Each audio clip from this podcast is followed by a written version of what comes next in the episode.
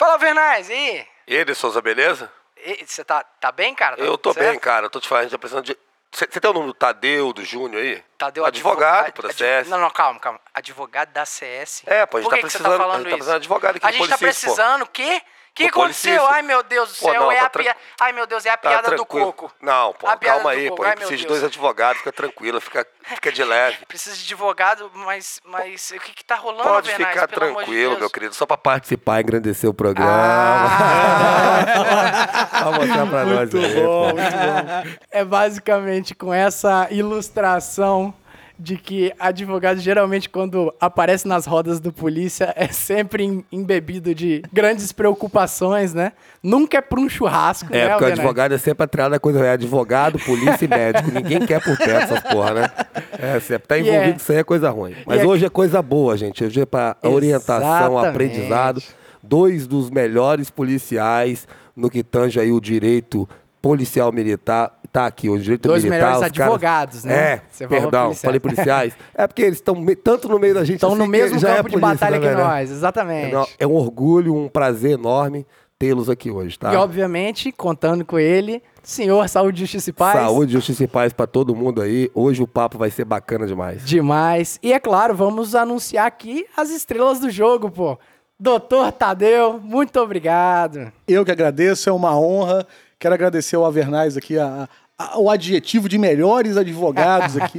É uma honra, é isso, na verdade, é uma honra nossa e um prazer total, porque aqui tá um ambiente maravilhoso. É mesmo, tá Tô curtindo? completamente à vontade. Tá em casa, tá em casa. Não, isso, isso especialmente porque a banca do Policice nunca foi tão botafoguense. Cara, É, hoje hoje- tem três botafoguenses. Ah, eu é Não, luxo. não. Os dois advogados são botafoguenses. Sim, é nós nos dois, dois. Nunca vi, nunca se viu tanto botafoguense fora da partida. Então é hoje, é, hoje a gente está aqui O para dividir o sofrimento. perder, amigo. É, o aí, ó. sofrimento com o Alvernaz. Então, pela primeira vez, ele está ele tá dividindo o sofrimento dele conosco. Show né? de bola. E é grande, hein? E é claro, já anunciando que temos uma banca de advogados aqui. Senhoras e senhores, doutor Júnior. Salve, salve, amigos do Polici. Satisfação enorme estar aqui participando com vocês. Gostei demais aí da, do, do elogio aí, mas é por conta dele, o único exclusiva dele, aí, os melhores advogados. Tem muita gente boa no mercado aí. É justo. Mas aí a gente- fera, ficamos pô. lisonjeados, mas é, tem muita gente boa no mercado aí. E que bom que podemos contar com a confiança de policiais assim do seu calibre. Pô, Nossa, agora, agora, eu- agora eu me agradeci é, agora. né?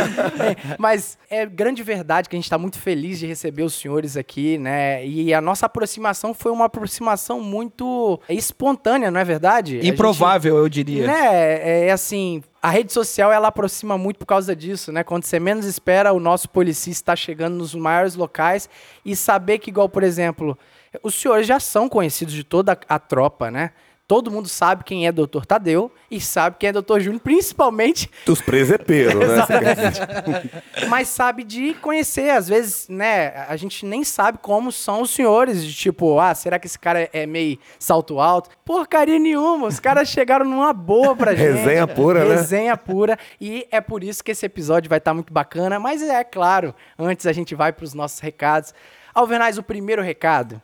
Eu vou fazer um jabá, um alto jabá, vai. A gente merece? Merece, acho que pode. Vamos lá. Cara, DS Produções. O que você acha da DS Produções? Ah, pai 10 Alvernaz? Produções é uma produtora aí, cara. O cara, o cara é bom, hein? Bom, cara, bom, bom. tem músicos, o cara mexe com muito. É, Dá pra ter um camarada lá que canta inglês. é, Como é que é? Qual é o nome daquele Ah, cara? o Jeff Metal. Jeff, Jeff Metal, Pô, o cara é grande, pica, cara é bom. Rapaz, inclusive tem a gravação dele tocando fora do Brasil, pô. É mesmo? Fez É, na não. DS Produções. Exa não, é, ele não tocou fora, mas o álbum que a gente gravou lá no meu home studio, e eu tenho muito orgulho disso, a gente gravou os, os vocais e mandou pro produtor belga lá do disco de heavy metal Devil Desire.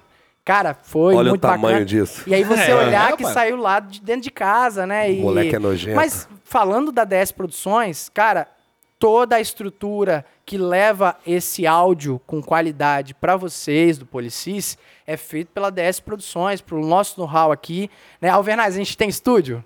Não Rapaz, tem, né? Tem a DS Produções que é melhor que um estúdio. Aí, ó. esse jabá tá gostoso Pô, demais. esse Não, e estúdio se- aqui tá maneiro demais, eu tô gostando muito. E se me permite, aí eu vou falar uma Claro. verdade, assim, não tem nada combinado, mas o que me chamou a atenção no primeiro Policis, que eu, que eu- o primeiro episódio que eu ouvi, foi a qualidade.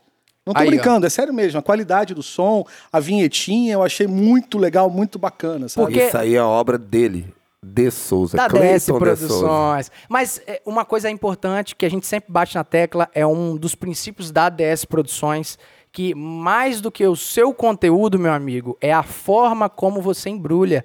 Se, por exemplo, esse podcast não tivesse uma forma adequada, um áudio chiano, né? Um negócio tudo mal feito, tenho certeza absoluta que não geraria essa atração. Então, se você tem o seu podcast e quer fazer com que o seu podcast seja ouvido de uma forma com autoridade, né? Que as pessoas não não passe o celular bem assim, ah, isso aqui é só mais um maluco ouvindo o podcast. Cara, entre em contato com a gente, DS Produções. O menino é terrível. Pô, um monte de eufemismo, aí não tem nada de improvisado, o negócio é ultra profissional, É, bom acho. demais, não tem, não tá deixando nada a desejar, bom demais, parabéns aí, a E é- DS Produções. É maneiro, mas muito obrigado. E é claro, deixando claro que se caso você queira contratar os nossos serviços para a produção de podcast, a gente leva os nossos equipamentos até você, a gente leva o nosso estúdio até onde você está. Ou seja, é perfeitamente possível você tirar um áudio com qualidade profissional, mesmo não estando num ambiente profissional. Não é verdade? Com certeza. E vamos agora pro último recado, que agora vai estar mais fácil, né? Porque Agora o tá mais fácil. camarada, o doutor Júnior, que é o nosso patrocinador prêmio aí, né? Apoiador. O apoiador prêmio, ele tá aqui. E é claro, já vamos começar na lata. O que que você achou, doutor Júnior, do nosso último episódio sobre a COI? Pô, bom demais, é. Agora eu fiquei encantado porque agora eu tô vendo a coisa acontecer, muito bacana. Que massa, E assim, cara. já consigo imaginar como foi o episódio anterior. Esse, o clima bom demais, pô, vocês são 10 mesmo. Eu já admirava muito, agora, pô, carteirinha de fã, acho que eu vou, eu vou querer o registro da carteirinha. Bom Que demais. Pô, é assim, é, viver isso aqui, pô, eu tô achando muito legal, porque eu sempre gostei do projeto. Quem me indicou foi o Tadeu, ele falou assim, cara, tem um episódio aqui que eles falam da linguagem dos militares aqui, ouve isso aqui, vê se isso aqui não parece com a nossa vida. É e dali mesmo, me cara, que despertou o interesse, cara, e vendo o isso aqui Tadeu que acontecer... te apresentou? Foi, foi. eu acho que foi você que indicou pra ele, né? Foi não. Não, e eu tô não. começando a Ele- ficar com inveja do tratamento prêmio que o Júnior tem. e você também, que como eu, ficou com inveja do tratamento prêmio, contribui lá pro, pro Policis, que é assim que chega lá, né? Aí sim, que moral. Ó, i- inclusive, e os caras dão moral mesmo, Souza, que os caras são serráqueos, cara. Ah, os caras é? saíram de outro planeta, vieram parar em Cariacica pra verdade. Não, gravar. a- nós não somos serracos, não. Nós somos de Nova Almeida, quase na Bahia. Nossa! Então, assim, é, é qualificado, é uma Se serra ficar em silêncio, dá pra ouvir o berimbau. cara. É claro que a gente bate na tecla que, embora o Dr. Júnior ele oferece uma ajuda um pouco mais calibrada, né? E que vai ter, obviamente, alguns mimos a mais. Mas você que está contribuindo com um real mensal, você é importante pra caramba, né, Alvernais? Muito, demais. Então eu vou citar o nome com dever de justiça de todos que estão ajudando, independente do valor. Eu quero agradecer de todo o coração ao Pedro Ivo Aguiar de Souza. Toma, que nome, hein? Ah, esse nome é bacana. Bacana, hein? Ao Alexandre Miranda, ao Guilherme Bressanelli, ao Felipe Ribeiro, ao Natanael Sutil, ao Pedro Henrique, ao Marcos Felipe Rocha, ao Wesley de Souza Pereira e, por fim, o Guilherme Stoffer. Saiba que vocês são os caras. Vocês estão ajudando esse projeto a Tornando possível que seja feito, né? tornando possível que seja feito e a nossa gratidão ela é enorme. E Alvernais, novamente, se os nobres camaradas que estão ouvindo o Policice aí quiserem ajudar, como é que faz? Rapaz, vai lá, PicPay, pesquisa, coloca lá Policice. Não tem mistério. Vai ter lá, não tem mistério, é facinho, é isso aí. facinho. Policice. Cabe no seu bolso, tá? Dá Ah. aquela moral pro pai, dá moral pro pai. Esse jabá ficou muito bom. Não, eu, eu ouvindo um episódio, eu notei, falei, porra, tem PicPay dessa parada aí? Tem como ajudar? Pô, foi, foi assim que eu descobri. Foi assim que descobriu, eu fiz, eu Legal, legal, Exatamente. legal. Porque assim, a gente bate na tecla, doutores, que não é isso aqui vai ser gratuito sempre. O nosso objetivo é ficar feliz mesmo em passar esse conteúdo. Eu que sou um falante do caramba, eu adoro isso aqui. Esse ambiente não é gostoso reunir os amigos. É sempre bom, né, cara? Tá rodeado de pessoas bacanas, é sempre, é sempre legal, é gratificante. Então o dinheiro não vem na frente da parada, não é o, o carro na frente dos bois. Mas saiba que, pô, tendo um tipo de ajuda, qualquer tipo de ajuda, tudo isso tem um custo, né? Inclusive, meus amigos que têm assinatura, caso apertarem os cintos aí, vocês têm liberdade de cancelar a assinatura assim que quiser. Não é obrigado ficar, não é obrigado entrar. Mas caso quem queira ajudar, vai ser muito bem-vindo e a gente agradece demais. Então, sem mais delongas, eu sou o De Souza e você está ouvindo o Policice. Já avisei que vai dar merda, gente. Vai dar merda, gente.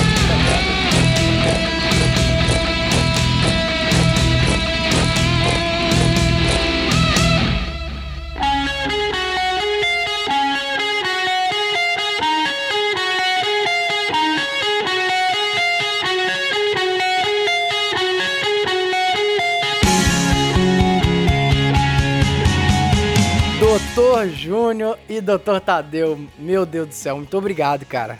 A gente tá zerando de novo o Policice, hein, Rapaz, Alvernaz? sem palavras, né? Os caras são referência no estado aí. Qualquer militar aí que um dia já precisou dos trabalhos deles, Sabe como é sabe o importante, quanto eles né? são bons. Além de ser importante, o quanto eles são bons do que fazem, né? Os caras são a muito bons mesmo. gratidão, a gratidão eu penso que seja toda, toda nossa. Absolutamente toda nossa. Eu, por exemplo, já necessitei de vários trabalhos. Pois é, é esse tipo de confiança que é depositado no nosso trabalho que a gente procura compensar, entendeu? Com um bom trabalho, com uma, com uma atenção. Agora, se você não, não confiar na gente, lascou. Por isso que eu, comi, eu costumo dizer que a relação cliente-advogado é uma das coisas mais importantes que tem. É de mão dupla, né? Exatamente. A gente tem que confiar que os senhores são técnicos e também sábios o suficiente para tomar as melhores decisões ali na nossa defesa, ser a nossa voz. Mas também os senhores têm que confiar na gente também, né? Tem que depositar que a gente também tá junto na batalha. Mas assim, novamente, Doutor Júnior, muito obrigado. Pô, lisonjeado aqui, fico muito feliz em participar. O Alvernaz aqui já me viu trabalhando, já trabalhamos junto, muito bacana. O De Souza conhecia pelo Policice, tá- tava doido pra conhecer pessoalmente. Pô, que legal, cara. O senhor poderia não. É porque é aquela história do quem bate esquece, quem apanha não. Mas eu já conheci o senhor quando o senhor foi o meu advogado na auditoria. Ah, tá vendo? E, pô, mas isso é muito É porque a recorrente. auditoria foi coletiva, né? Pô, mas é, é- é muito recorrente, sobretudo porque o Vitor parece. A gente se parece um pouco, ele tem olho azul, é baixinho É. também, é louro. Aí, às vezes o cara, doutor, você, você me salvou na auditoria. Aí eu falei, pô, na auditoria? É. Eu falei, pô, não era o Vitor? Não, doutor, é você, doutor Júnior. Eu falei, caramba, Não, meu, e- foi eu e, mesmo. ó, e vale mandar um abração pro doutor Vitor também, Também, gente boa. também. Inclusive, me prestou um grande favor aí no processo que estava respondendo. Resolveu, resolvido, doutor Olha as Vitor. resenhas, né? Tipo Aquele assim, abraço, tá? Um, um abraço aí que eu quase tomei uma cadeia, tipo isso, né? Interessante dizer também que uma coisa que vocês falaram que todo mundo conhece o Dr. Tadeu, todo mundo conhece o Dr. Júnior, mas é um problema diferencial o Júnior do Tadeu quando a gente tá junto. Pois Ninguém sabe quem é quem. Parece sabe? um binômio, às Costuma vezes. chamar o Júnior de Tadeu, me chamar de Júnior, você que é o Dr. Júnior. E aí aparece o Vitor no meio disso, que o negócio fica complicado, Se não entendeu? misturar os dois. Júnior Tadeu é você? Exato, né? É, Parece Sandy Júnior é aquele igual negócio. cantor sertanejo, né? Exatamente. O senhor Jorge Matheus. tipo isso, né? Bom, cara, eu quero levantar a primeira bola aqui, assim, eu tô quase formando, eu nem sei se eu vou formar mais direito, né? Mas porque, assim, eu tô no oitavo, sétimo, quinto, que- primeiro período. Que eu tô pagando matéria em todas. Tá uma bagunça, mas assim, uma coisa que eu percebo é é unanimidade. Ninguém, absolutamente ninguém da minha turma lá, principalmente a galera já do TCC, que tá pronto pra passar na OAB, ninguém fala sobre direito militar, cara. Me diz aí qual foi essa parada, da onde que Que vieram. levou vocês a isso? Exato, porque, vamos falar a verdade, comum não é. Eu costumo dizer que não é o pretenso candidato a advogado que escolhe ser um advogado em direito militar, ele é escolhido. Olha Assim, só. é- Como é- Botafoguense. É, Tipo é, assim, é tipo botafoguense. Ele, ele percebeu que a, a- Ele nos a- entende, é, ele nos entende. Ninguém ama como a gente, É aliás. isso né? aí. Ah, tá virando uma propaganda do, do, bota- do glorioso aí, né? Ma- Mas isso que o De Souza disse é verdade. Nenhum advogado, sequer na academia de direito lá, ninguém, ninguém aprende direito militar. No máximo que a gente ouve os bons doutrinadores de direito, quando a gente ouve Nestor Távora, quando a gente ouve eh, Kleber Masson, Rogério Sanches, quando eles pegam algum tema ali que é diferente do Código Penal normal, aí sim que se comenta algo e muito superficial sobre direito militar. Eu costumo dizer que o direito militar é um olhar para o passado.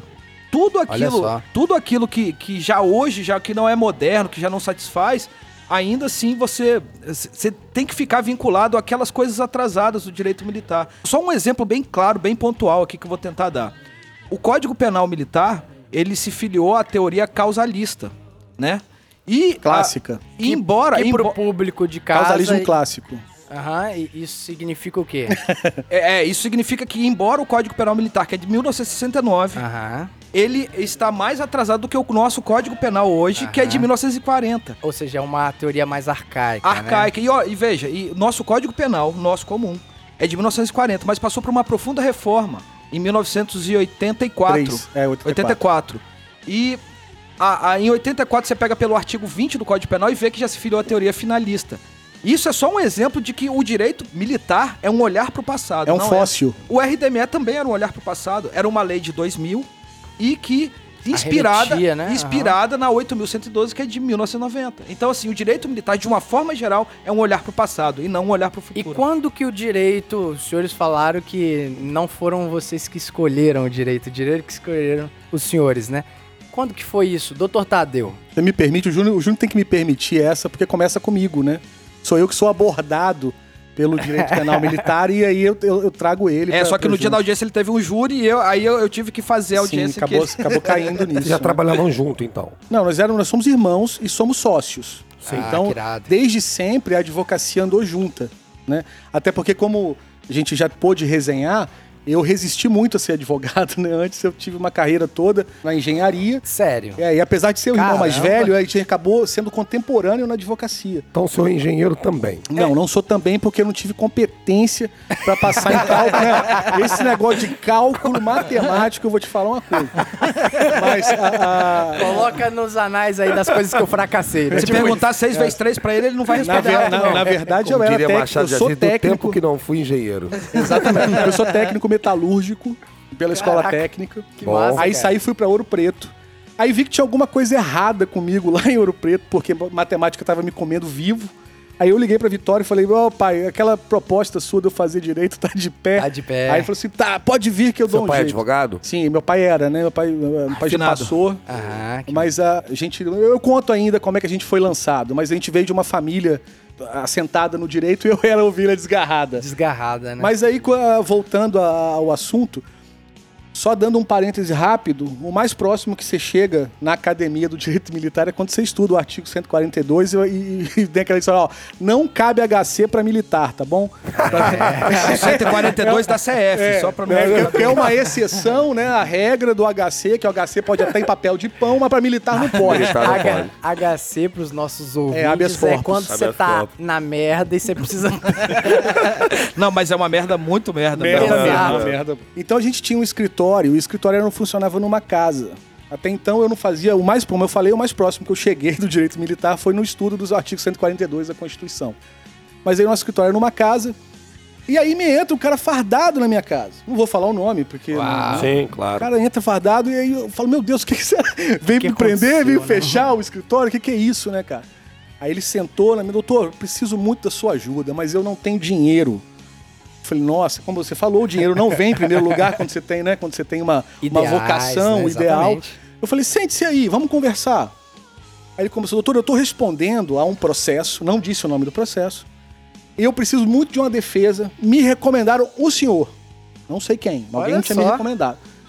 Mas eu virei pra ele e falei, mas, meu amigo, eu não tenho proficiência nenhuma nessa área do direito. Eu não sei nada Só- sobre direito Só militar. pra contextualizar, o senhor já era OAB, já Era tinha advogado, passado, sim, advogado com E escritório. trabalhava em tudo ou tipo civil? Eu tinha me achado na advocacia já.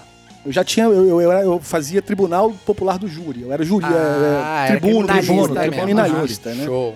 De raiz, mas assim, academicamente apaixonado pelo processo, mas é, atuando no, no Sim, direito sim. criminal. Aí alguém deve ter visto um júri meu, deve ter falado que eu tinha uma boa retórica, alguma Retórica. coisa assim, e indicou pra esse polícia. Esse polícia falou, me, me falaram que é o senhor. O senhor que é um advogado danado, mas olha só. Inclusive ele falou mal. Advogado de associação não vale nada. É. Eu preciso de um advogado particular e não Hoje tem. ele é advogado de associação. E não tem, não tem dinheiro. Aí eu falei, não tem problema, sente-se aí que você é um, é um- é um guerreiro do Estado e eu vou ajudar o Estado agora. Aí, sente-se aí. Aí ele falou, doutor, eu tô respondendo a um processo e tal, contou a história toda. Sou muito grato a ele, que foi o primeiro a confiar em mim. E ele me trouxe um caderninho encebado, né? E esse caderninho tava escrito, sabe o quê? Na frente dele? RDME.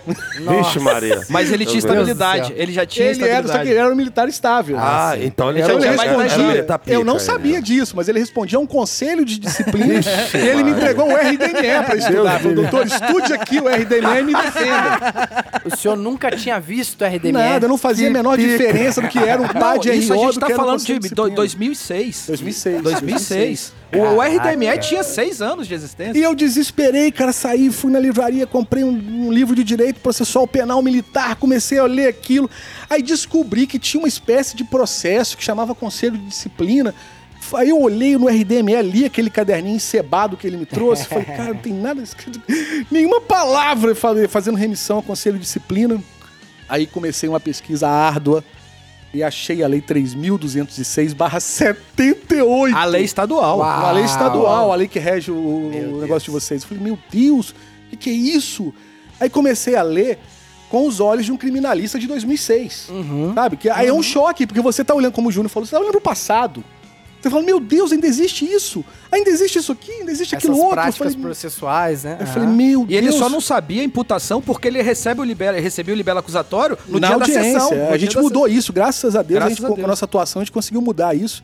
Caraca. Mas a, a Lei 3.206 tinha uma interpretação sobre ela que dizia o seguinte: você está respondendo um conselho de, disciplina, você não tem que saber do que, que você está sendo acusado. você vai saber no dia. Sim. E no Mas- dia você é interrogado. É, no dia que você vai ser interrogado. Senta aí, canário, conta a sua história sem saber do que você está sendo Depois eu acusado. te acuso, tá? Você Parece você um livro de Kafka, o processo, sabe? Você não sabe, o cara não sabe por que tá sendo acusado. Bom, aí eu entrei nessa aventura, né, nesse contexto, e por incrível que pareça, num dia eu tive que fazer um júri, o júri teve que me substituir, mais vendido do que todo, que todo Não mundo. sabia nada. Sabia nada, mas aí é, acabou dando certo, porque existia uma, uma, uma dúvida sobre a autoria do Um reconhecimento de Aí pessoa, precisava né? fazer um reconhecimento de pessoas e coisas. Obviamente. Não se sabia fazer o reconhecimento de Ah, pessoas sim. e coisas conforme o CPP, não o CPPM.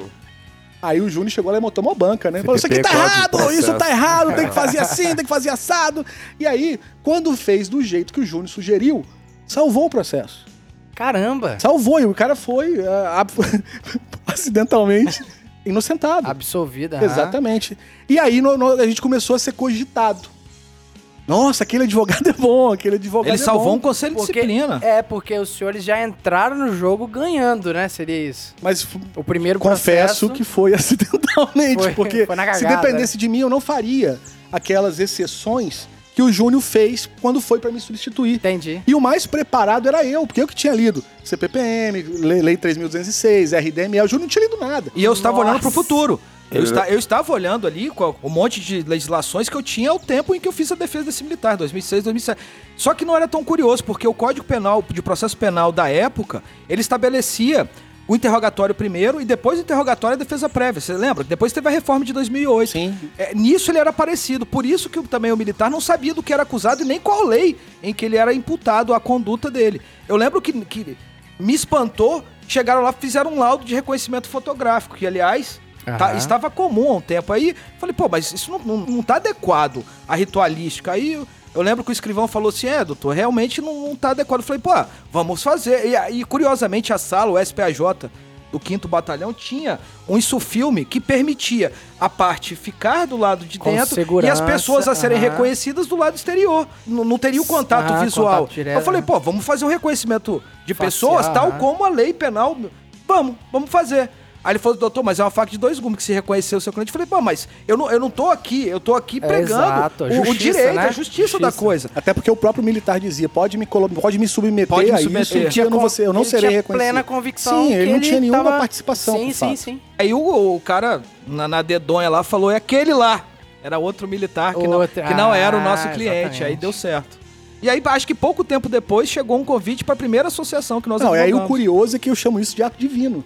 Porque perceba, eu era o advogado preparado.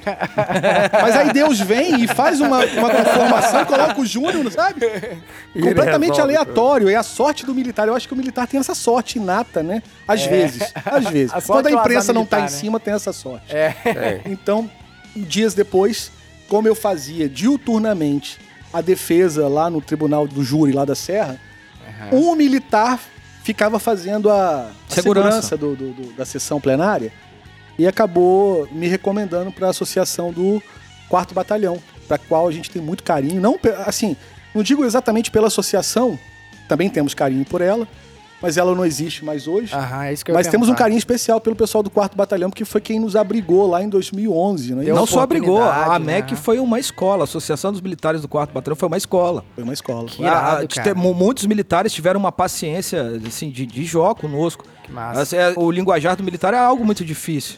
Eu me recordo do primeiro atendimento. O militar chegou. Isso é engraçado. É, chegou, atendi ele, ele, ele, queria, ele queria um ressarcimento por preterição. Até essa palavra era nova pra É mim. no- Mas aí eu anotei exatamente tal como que ele disse que o militar sabe. Sim, ele sabe. Ele sabe qual é o direito que ele tem, ele não sabe como instrumentalizar aquilo. Sim. Aí ele disse, doutor, eu quero um ressarcimento porque eu tomei cangalha.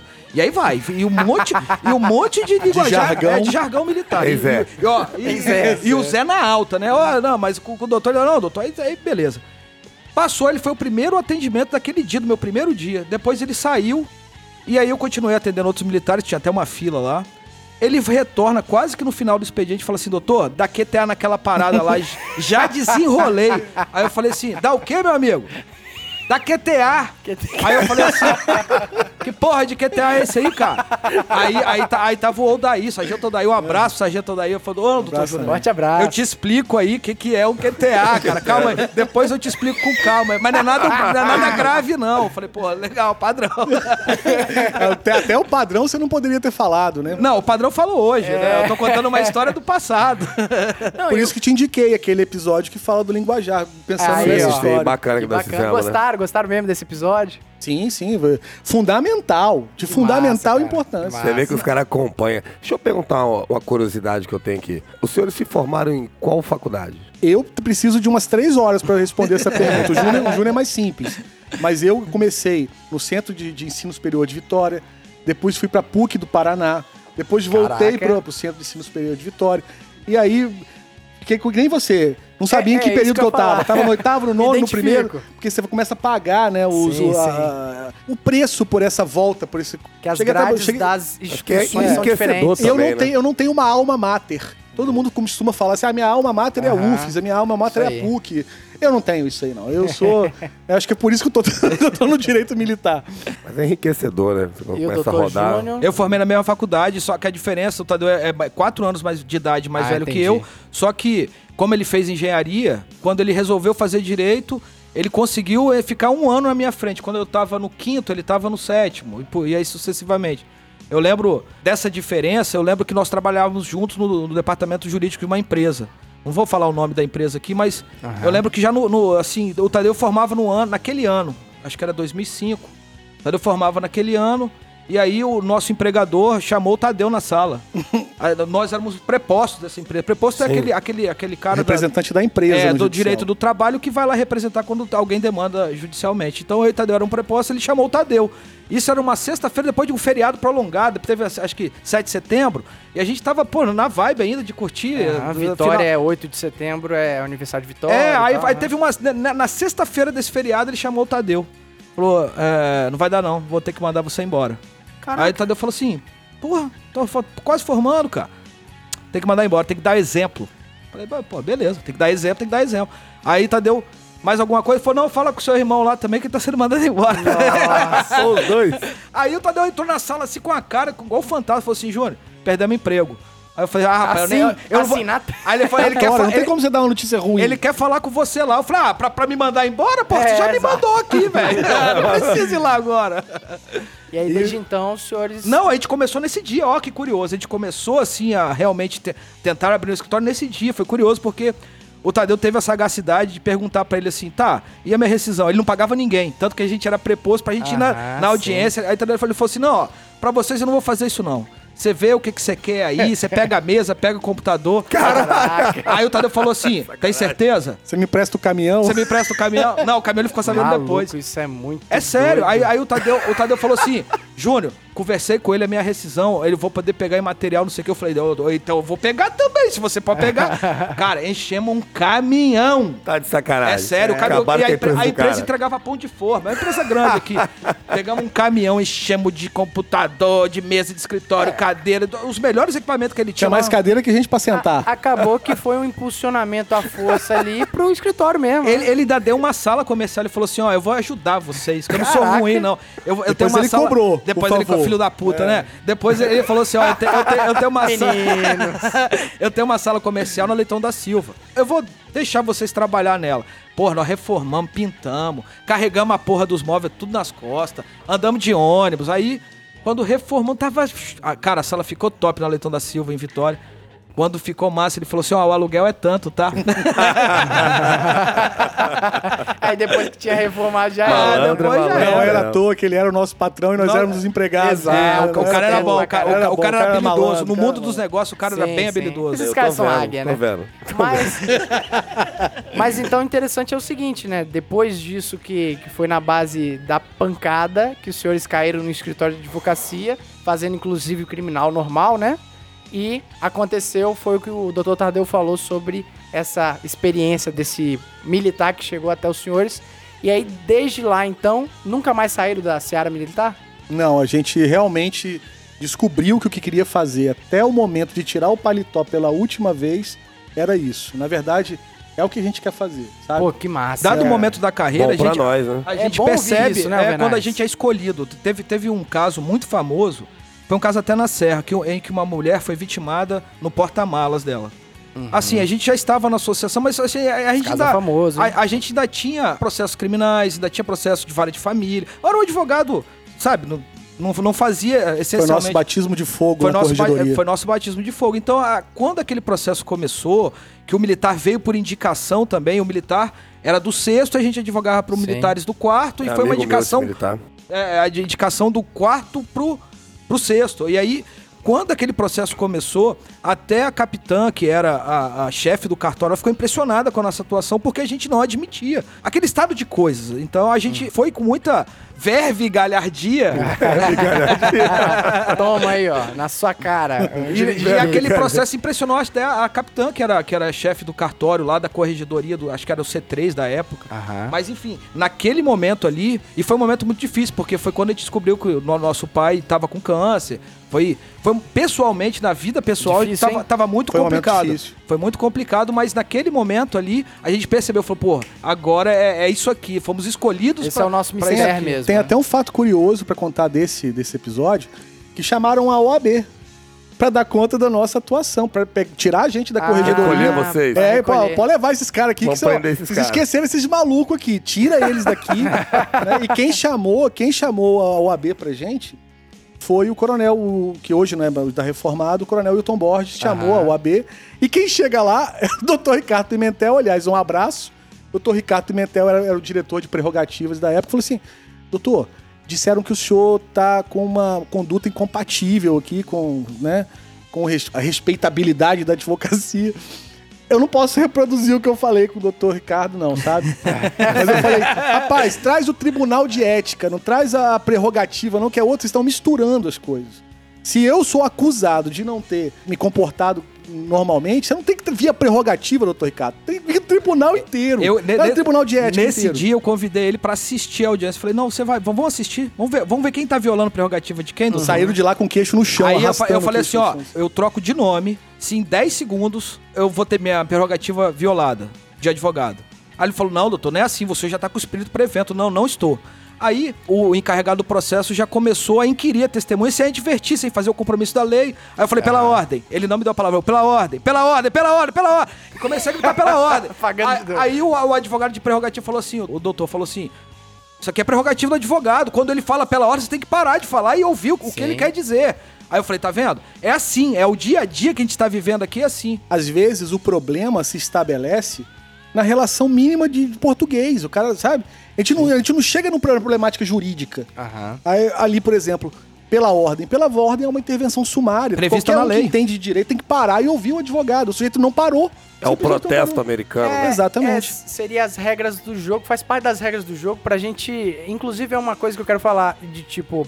é, eu percebo que pro estudante de direito que se forma e passa na OAB, ele já tem um preset na cabeça, assim, ele já tem um- uma programação na cabeça, inclusive relacionadas às questões processuais, né? É o camarada que já compreende que o Estado ele não deve ser tão poderoso assim, que até para punir o indivíduo tem que ter regras, né? Faz parte do Estado Paridade de armas, né? Isso, exatamente. Então ele já chega com esse com essa mentalidade. E eu acho que a riqueza está quando os senhores falaram no início do episódio que quando chegou nessa situação onde que os senhores estavam mesmo com a mentalidade do futuro, uma mentalidade mais atualizada, e viu que no ambiente militar é um ambiente que preza muito pela disciplina e por isso às vezes arremete coisas mesmo do século passado, eu acredito que essa relação de aprender o novo, de realmente o quão diferente, eu tenho certeza que tirou os senhores da zona de conforto e que passou assim, na marra, os senhores têm que ser convictos no que estão fazendo. Tem que ser bom no que Não eu há faço. espaço pra gaguejar, porque o ambiente é um ambiente muito, assim... digamos, Hostil. Muito formal demais ali. É... E para um advogado que tá acostumado, de repente, com um judiciário, que é, a parada é mais, mais light, mais pé no chão, o pau quebra, né? Não, eu, eu- Parabéns pela sobriedade, porque é exatamente isso que aconteceu. É uma retirada da sua zona de conforto. Você vai para um terreno que você tem que abrir a braquiara no peito, sabe? É explorar mesmo. Falar o óbvio para as pessoas. Antigamente eu não precisava, para fazer uma questão de ordem, bastava eu dizer pela ordem. Com o sargento, num PAD, eu tenho que dizer pela ordem, pela ordem e explicar para ele o que, que é a pela ordem, intervenção sumária, que tá na lei 8.906, PVP, sabe? Eu preciso, eu preciso descer a essas minúcias. Isso é muito, três vezes mais desgastante do que a advocacia normal. imagino. É, é até complicado, porque os senhores são advogados. O sargento, ele é militar. Não é advogado. Então ele não vai ter o conhecimento que os É isso senhores que eu ia fazer esse adendo dispõem, também, não tem né? como. Então, ou seja, pro senhor, tu tem um problema do caramba também. É o, o tal do explicar o óbvio. Isso me estressa. Só que às vezes o problema é que é óbvio pra gente e não é óbvio pro Exato, outro. exato. E quando você vai explicar, aí o cara ele já não quer entender. Aí já tem aquele bloqueio. Aí você vai explicar, não, sargento, no caso aí, no, o su- sucessor do sargento. Ah, eu, pô, sargento, é assim por causa disso, disso, disso. Mas só que ele não quer. Pra ele, o certo é o que ele tá pensando. Então, o senhor não vai conseguir explicar o óbvio pra ele de forma alguma. Mas é aí que o advogado especialista em direito militar, Caveira, né? ele aprende exatamente o que você tá falando. Que tem, chega esse momento que aquele sargento não vai querer ouvir o óbvio se você falar, que você tem que, sabe, contornar, que você tem que, calma aí, vamos fumar um cigarro, vamos tomar um café.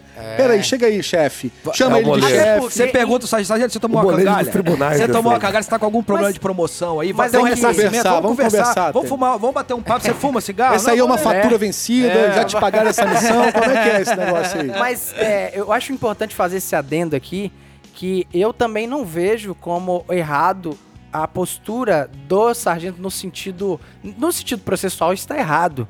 Mas aquele meio em que ele foi conduzido, pô, o camarada tem uma história, às vezes, brilhante na polícia como um policial. E que às vezes o novo mesmo, o, o sargento para ele fazer os procedimentos, obviamente ele não, não necessita ir para a faculdade de direito. Então, às vezes é importante ter sabedoria dos dois lados. Isso eu tenho certeza que os senhores têm, né? Justamente esse papo aí, e aí, vamos, vamos fumar, alguma coisa. Justamente porque também o sargento não tá de todo errado. É a realidade dele, né? Para aquilo que ele foi chamado ali. Você pegou um ponto central. Você Meus falou... parabéns pela sobriedade mais uma vez. Cara, tá me surpreendendo muito, assim, não é à toa que a gente admira, né? Ah, você pegou um ponto central na, na medida em que o sargento, ele. Você usou duas coisas, o sargento e as regras processuais. Sim. Imagina o sargento ter que lidar com regras processuais sendo um militar, que é do operacional, que tá na viatura, tá na RO, e não tem nenhuma sala para receber o advogado, para receber o cliente do advogado, para ouvir testemunha. Você imagina, assim, ele não foi treinado para receber regras processuais nem nada. Coitado, assim, é um sargento do sétimo batalhão, uma vez ele falou assim, ele ficou tão desesperado, tão sem saída, que ele falou assim, ah, doutor, pelo amor de Deus, eu sou analfabeto de pai e mãe. Sabe? Porque a gente o, tem o que desespero lembrar, dele, eu falei assim: não, calma, calma, sargento, calma. Porque a gente tem que lembrar, doutor, também, que o sargento, assim como quem está sendo julgado, pode ser punido caso comprove-se alguma coisa errada. Então, Todo dia ele fala, esse doutor, medo, isso é vai me dar cadeia. Então não é, assim, eu também não me permito criticar a postura do sargento nesses ambientes, justamente porque às vezes ele também tá tão receoso quanto o militar que tá sendo julgado. Às vezes não, sempre. Ele sempre está receoso. E é por isso que eu tenho parabenizado essa sobriedade sua, porque isso é uma distorção do sistema. Aham. Não é um problema do sargento, não é um problema do advogado, não é um problema do acusado. O processo administrativo disciplinar não devia ser estruturado dessa forma. E pior é que nós tivemos uma oportunidade de discuti-lo na Assembleia e ninguém discutiu, né? Recente Continua, do, me- agora, continua né? do mesmo jeito, então quer dizer, mas aí 2021 começa com o mesmo problema. A gente podia ter evitado esse problema, concorda comigo? Já que a gente não tem condições de, de esperar do sargento algo diferente, então vamos, vamos montar um sistema processual que não comporte um militar que não esteja devidamente instruído. Vocês têm academia de polícia? Por que não dá uma instrução a respeito Sim, disso? olha só, o sargento ele passa aí, o máximo, o máximo, vamos chutar muito, chutar alto, e 10 meses fazendo um curso. Vamos supor que ele perca 3 meses desses 10 meses de curso estudando a parte de direito penal, processual penal, constitucional, por aí vai, inclusive direito militar. Eu passei, por exemplo, 5 anos na faculdade estudando. Eu não me julgo apto hoje para fazer uma defesa ou até mesmo presidir um PAD. E eu passei cinco anos na faculdade. Então seria até é, exigir demais, cobrar do sargento que ele faça um trabalho ali. Os, os senhores não, os senhores são profissionais e trabalham nessa área. Eu acho que só engrandece quando coloca pessoas como os senhores que conhecem e chega ali e expõe. Eu, no caso, se um dia eu for sargento e estiver presidindo um PAD, chegar um profissional como, como um dos senhores trazendo esse conhecimento, eu quero aprender. Vai me melhorar enquanto sargento, como pessoa, enquanto entendedor do direito. No entanto, a polícia militar ela tem o seu jeito de ser. É diferente de um tribunal. Ali é militar. Até mesmo Então, pelo é- nome militar, né? de- é militar. de Então, defender é a um jeito hierarquia diferente. disciplina. Mas eu entendo o que o senhor está falando. Acho importantíssimo o que o senhor está falando. Mas, de antemão, quero deixar bem claro aqui que isso não é uma crítica ao sargento da Polícia Militar, É, longe. a gente tá deixando não é claro que o intenção sargento fazer isso. também, às vezes, está é vendido intenção. nessa situação. É, em né? absoluto, né? Mas vocês viram o quanto é instigante conversar sobre isso? Quantas coisas precisam ser conversadas? Enquanto o sargento precisa trocar uma ideia, quanto o advogado precisa passar, quanto o acusado precisa saber, porque o Alvernaz falou uma verdade aqui. Essencialmente, o negócio é militar. Tem algumas coisas do- da de ideologia militar que não podem ser subvertidas. Sim. No outro bordo, tem algumas coisas da ciência processual que não podem ser subvertidas. Sim, concordo. Nem em nome do militarismo. Tem que haver um equilíbrio Tem que haver ali, um né? equilíbrio, uma harmonização que não está sendo feita. É isso que a gente prega, longe de querer nominar e criticar sargento. Eu acho até que são. eles é. fazem muito mais do que foram preparados para fazer. Porque o PAD, que é processo administrativo disciplinar, ele não é exclusivo dos servidores militares. Sim. Não. Todo e qualquer servidor público, ele está sujeito a regras Na disciplinares. E é verdade, importante a disciplina Me perdoa também, o né? corte, não o corte, mas a- o acréscimo. Processo é um direito humano. É. Nada justifica. Não importa se você é brasileiro, se você é é sul-africano, se você é europeu, aonde você estiver, para você tomar uma pena, seja ela qual for, você precisa responder a um processo. Aonde você for, sabe? É um direito humano. Tá, tá ligado com a sua natureza humana, a sua condição de ser humano. Não a sua nacionalidade, não se você é militar ou civil. Processo é isso, gente. Tá precisando o despertar dessa consciência de que vocês estão bulindo com com um direito humano fundamental. Não é com uma ideologia militar que serve para segurança pública e serve para manter a ordem nos quartéis. A gente está falando de um direito humano que tem um trunfo, sabe, contra esse tipo de coisa. É esse despertar que a gente precisa. É, é isso que a gente tem que anunciar aos quatro ventos. E daí a importância do policice. Daí a importância desse tipo de debate para que essas ideias circulem livremente, sabe? Para que todo mundo possa despertar essa consciência de que o processo não é um PAD que o sargento carrega embaixo do braço. O PAD é o processo, o direito humano de qualquer um, de você que é militar, meu direito humano enquanto advogado, de qualquer um, cara.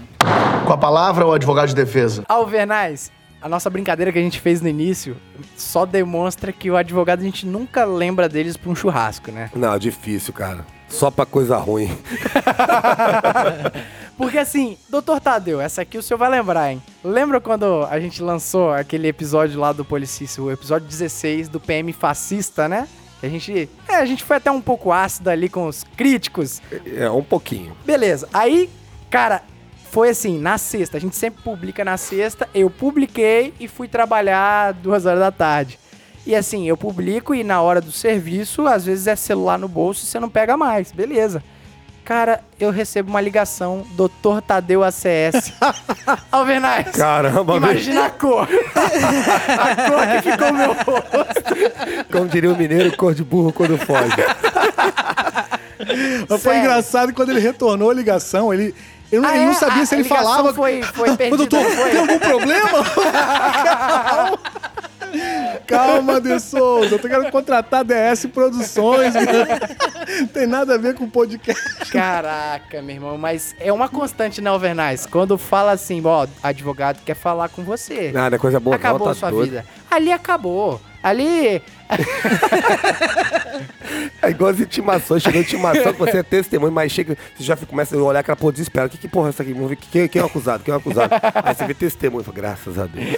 Advogado ligar deve ser pior do que deveis informar. É, aí, ó. Mas e aí, como é que é essa relação, cara? Porque assim, é, é a verdade, cara. Vocês estão presentes nas nossas vidas, geralmente quando o cagaço também está presente, né? E aí? Eu vou contar um caso, obviamente. É, Passado na Espanha. Não, não, é passado na Espanha, mas é, é, ocultando completamente os nomes. É Um atendimento normal, corriqueiro, aí de repente alguém me avisa, tem uma pessoa pra você atender. Não, pede pra entrar. Sim. Entram duas pessoas desesperadas, militares do Canadá. Sentam na minha frente ali. Da cavalaria do Canadá, né? Exatamente. Aí eles falam pra mim, doutor, estão me requisitando lá na corregedoria pra eu prestar um depoimento. Falei, tudo bem, me dá aí a intimação. Pra eu, não, não, é agora. É catada, doutor. Estão me catando. Eu falei, peraí, me conta a história, como é que é? o cara saiu do, do cenário de operações. Ele não recebeu, sabe? Aconteceu o negócio, ele correu pro advogado. E sentou na minha frente e falou assim, me salve. Aqueles olhos Aham, do me tamanho... salve. Ele Então não foi ele- sozinho, não. Não, vamos parar por aqui, porque daqui a pouco pode até se Sim, identificar o beleza. caso. Mas o, é, isso é ilustrativo da, da sua pergunta. Qual o tipo de relação que a gente tem? É esse. É na hora que ele tá enrolado mesmo. Às vezes, no cenário de operação, ele liga ou ele vem à sua presença e fala: e agora, o que, que eu faço? Mas os senhores não ficam chateados com isso, não, né? Porque é genuíno, a gente precisa dos senhores. Tem, tem um negócio que é Na fantástico. verdade, E eu vou ficar preocupado quando não fizerem. Isso né? só É. acontece com advogado de militar. O militar trabalha por escala, né? Tem a escala das 7 da Aham, manhã, sim. 7 da noite. O militar que trabalha na escala da- depois das 7 da noite, esse cara, ele é especialista em consultar advogado depois das 2 da manhã. Isso que eu ia falar, muito bem lembrado. Ah, Tem, tem hora, te- te- teve Meninos, um, te- não façam Não, teve um, isso. teve um caso que o cara devia estar lá patrulhando, falou assim, pô, tenho nada pra fazer, eu vou ligar pro meu Vou advogado. ligar ainda. Aí, aí o, cara, o cara liga e você atende ele, ele fala assim, doutor, você não dorme não? Ah, esporro, hein? Era, era melhor tá dormindo, né, cara? Não, eu tenho que atender o telefone. Mas é isso, ó, pode ligar, pessoal. Acabou de assumir ali a via RO. Não tem problema. Não tem nada melhor pra fazer, liga pra advogado. Exatamente, porque nós somos especialistas. A gente enche a boca pra falar que somos especialistas, justamente pra isso, pra receber um telefonema fora de horário e não ficar puto. Daí a nossa a missão, especialidade. né? Não, mas Essa isso é é dia a dia, isso não é um caso eventual, isso é dia a dia. É igual no último episódio, né, do COI, né? que Falou que eles são chamados na última Sim. hora pra ser empenhados em alguma operação né, de- Faz parte da especial. missão ali, E a né? gente também, a gente tá ali, né? Às vezes tá no, no- no meio de um churrasco e recebe um. né, Não, a gente não fica chateado. Não, porque o advogado do dia a dia, o advogado trabalhista, tributarista, civilista, o cliente, ele, sendo civil, ele fala assim, doutor, que horas é melhor pra eu ligar pro senhor? Que o senhor não vai estar na audiência, ou vai me atender. o advogado militar, ele fala assim, pô, eu tô fazendo nada nesse POzinho aqui, pô, vou tirar minha dúvida com o advogado. Caraca, meu irmão. Cara, mas isso é muito bacana porque isso só demonstra que toda função ela tem a sua missão. Tem aquilo que você vai cumprir não por causa de dinheiro, por causa da vocação, cara. Alvenaz, eu lembro muito bem de você falando, a gente nos DPJs da vida que às vezes a gente sai depois do horário, né? A época a gente trabalhava junto e às vezes você não permitia eu reclamar e também não permitia, de uma forma natural, claro, né? Que os colegas também en- entrassem nessa paranoia de às vezes tudo tá ruim. É o cara que não para de reclamar. Eu lembro, inclusive, da teoria do Alvernais, sabe a teoria do Alvernais? Eu- eu é a sempre- teoria do abacaxi da feira. Não, não De que conheço. se você não quiser ir pro DPJ, não quiser ir pro fórum na sua folga, sai da polícia e vai vender abacaxi na feira. Não vai acontecer nunca mais. Excelente. Isso do- resolve muita coisa na vida, inclusive. No Rapaz, eu episódio passado aí que o, que o, que o Alvernaz vai contar que ele tava saindo da fa... atua... o poli- o policial atuando na folga no exercício da função. Da cerveja ficou quente? Quente, rapaz, aquela senti pena de você, Alvernaz. Agora eu tô de frente a frente cara, com E pena. foi na Serra, É aí, ó. Serra. Sempre lá no, no, na- Jacaraí. na Mas, terceira Bahia, é. Bahia, já, ali já é Bahia, já é Bahia. Já É, é já é Bahia. Mas, na verdade, não é verdade? Cara, é a nossa missão, bicho. É claro, se puder evitar, né? A gente cadenciar ali. Mas eu não tenho. Eu acredito que os doutores aí também pensam da Mas, mesma forma, velho. É, sabe que eu, às vezes eu fico chateado, vezes quando eu vejo o camarada. O, o- o camarada, ele, ele faz um concurso pra Polícia Militar e fica todo o serelepe que ele passou. Aham. Tudo. Aí Feliz, né? ele entra no curso. Tá todo empolgado, vai começar o curso, raspou a cabecinha dele, chegou lá, botou o boy jeans, né? ficou lindo, lindo, maravilhoso de boy jeans. Rapaz, não dá uma semana, o maldito tá reclamando. Ah, isso aqui é ruim, isso aqui que não sei o que tem, eu odeio o CFA. Aí o cara forma, ele sai do CFA odiando o CFA que tá doido pra Não vir para pra rua, ele vem reclamar, pra rua, né? escala ele. Ó, você vai trabalhar no PO, você vai pra patrulha de comunidade. Ah, não, patrulha de comunidade é ruim. Rapaz, o cara reclama de tudo. Se o cara prende alguém, vai pro DPJ, fica, ah, pa- passei do horário, reclama. Meu irmão, não é o que você queria? Mas até reclamar Então, disso faz cara, parte do sonho.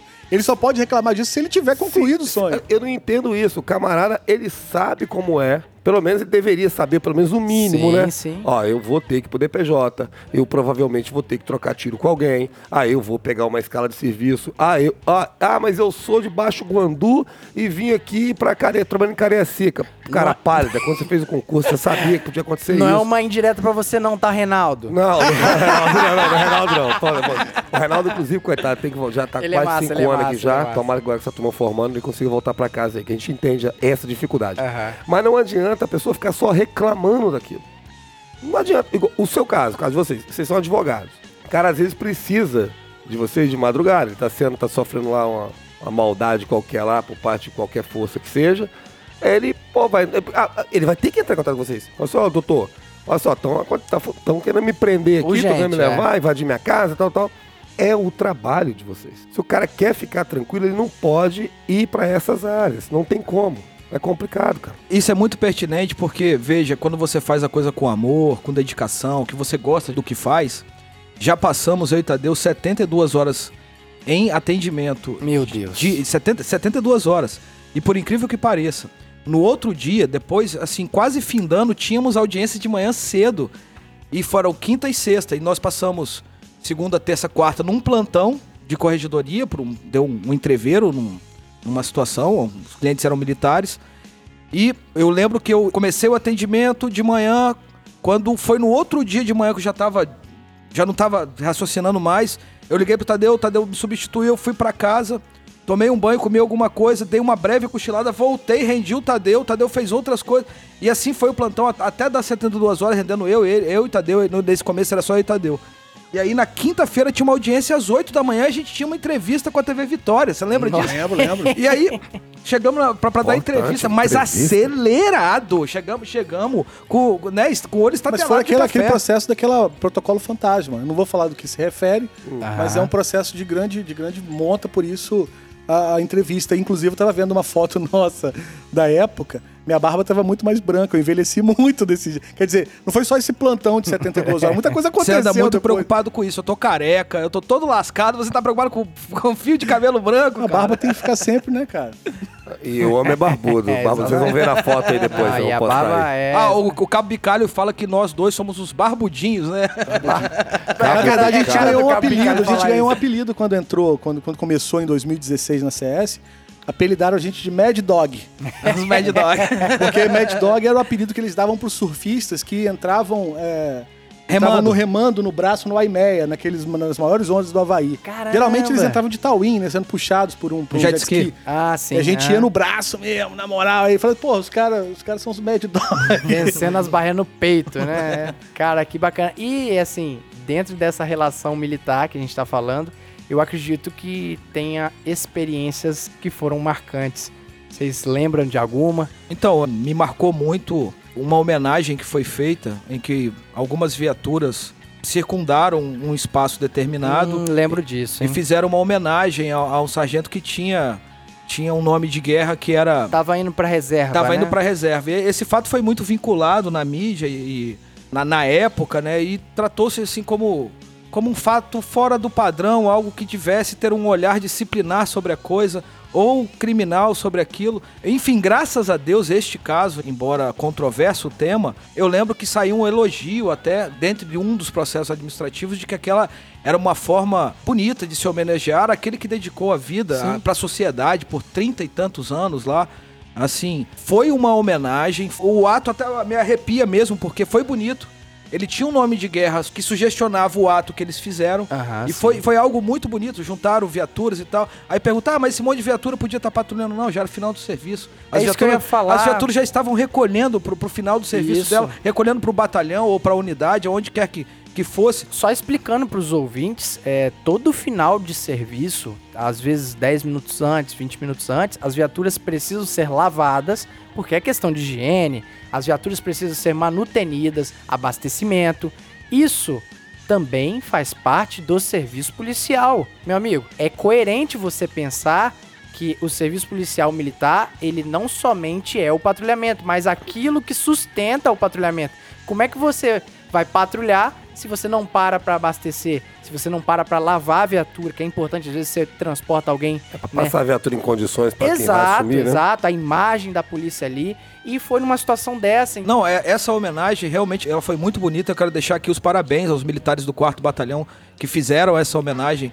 Foi, foi assim, realmente. e- Era um sargento muito querido. Então, assim, não, não vi nada mais adequado do que uma, uma Aham. justa homenagem. claro. Usa-se muito Timóteo, modula no rádio, né? É, Combati o bom combate. Sim, é, olha é, que interessante. né? E aí usa-se muito, é muito usual. Mas a- desse sargento, como o nome dele de guerra era peculiar, Aham. então assim, foi muito, mu- muito adequado, eu achei muito bonito, assim. Então fica esse meus parabéns aos militares que fizeram essa homenagem ao sargento que era do 4 Batalhão, nesse episódio que estamos relatando aqui. Mas apesar disso, deram um tratamento disciplinar ao caso. E né? não só, teve ação penal. Lamentável. Teve ação É, penal porque eu fiz também na auditoria sobre isso. Mas- Mas, enfim, de- deu, tu- deu tudo certo. Deu com, tudo com certo. com a- com a glória de Deus. O problema é que a imprensa, às vezes, tenta pautar assuntos. Ela não faz ideia do serviço policial, não faz ideia do que o policial passa na viatura, no PO, aonde quer que seja, nas especializadas. E aí vê uma imagem sem um contexto, sem um conteúdo e diz: ah, isso tá Doutor. errado. Tá errado com base em nada, sabe? Doutor, é isso que eu primeiro quero agradecer a existência dos senhores que são dedicados a ser a nossa voz,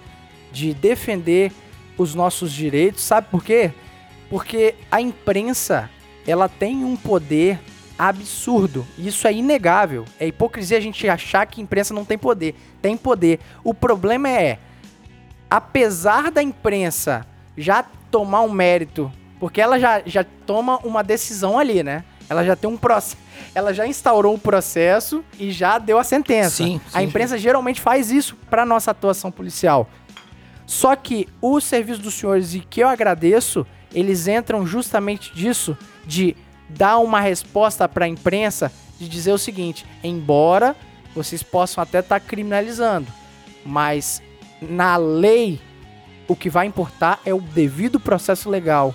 Até que ponto a imprensa atrapalha, às vezes, os processos que deveriam ser pautados na lei, né? Que às vezes pode ter essa influência da imprensa. Eu acredito que foi isso. E assim, corretamente deu tudo certo, porque os senhores militaram ali, mas que é inegável que a imprensa, ela dá um tempero a mais ali, né? Tempo, tempos sombrios temos vivido, porque não bastasse a imprensa estar pautando, o presidente da OAB, infelizmente, vem pautando também ações, o que gera um extremo desconforto. O presidente da OAB, assim como qualquer outro advogado, ele deve se manifestar nos casos que ele trabalha ou que já trabalhou, ou ele tem um tônus da prerrogativa Ele dele pode que, agir em nome em nome das prerrogativas. da advocacia, do, de outro profissional. Recentemente ele colocou um caso que não está ali guardado com a advocacia nem nada. O que quer o presidente da OAB fazendo algo desse tipo?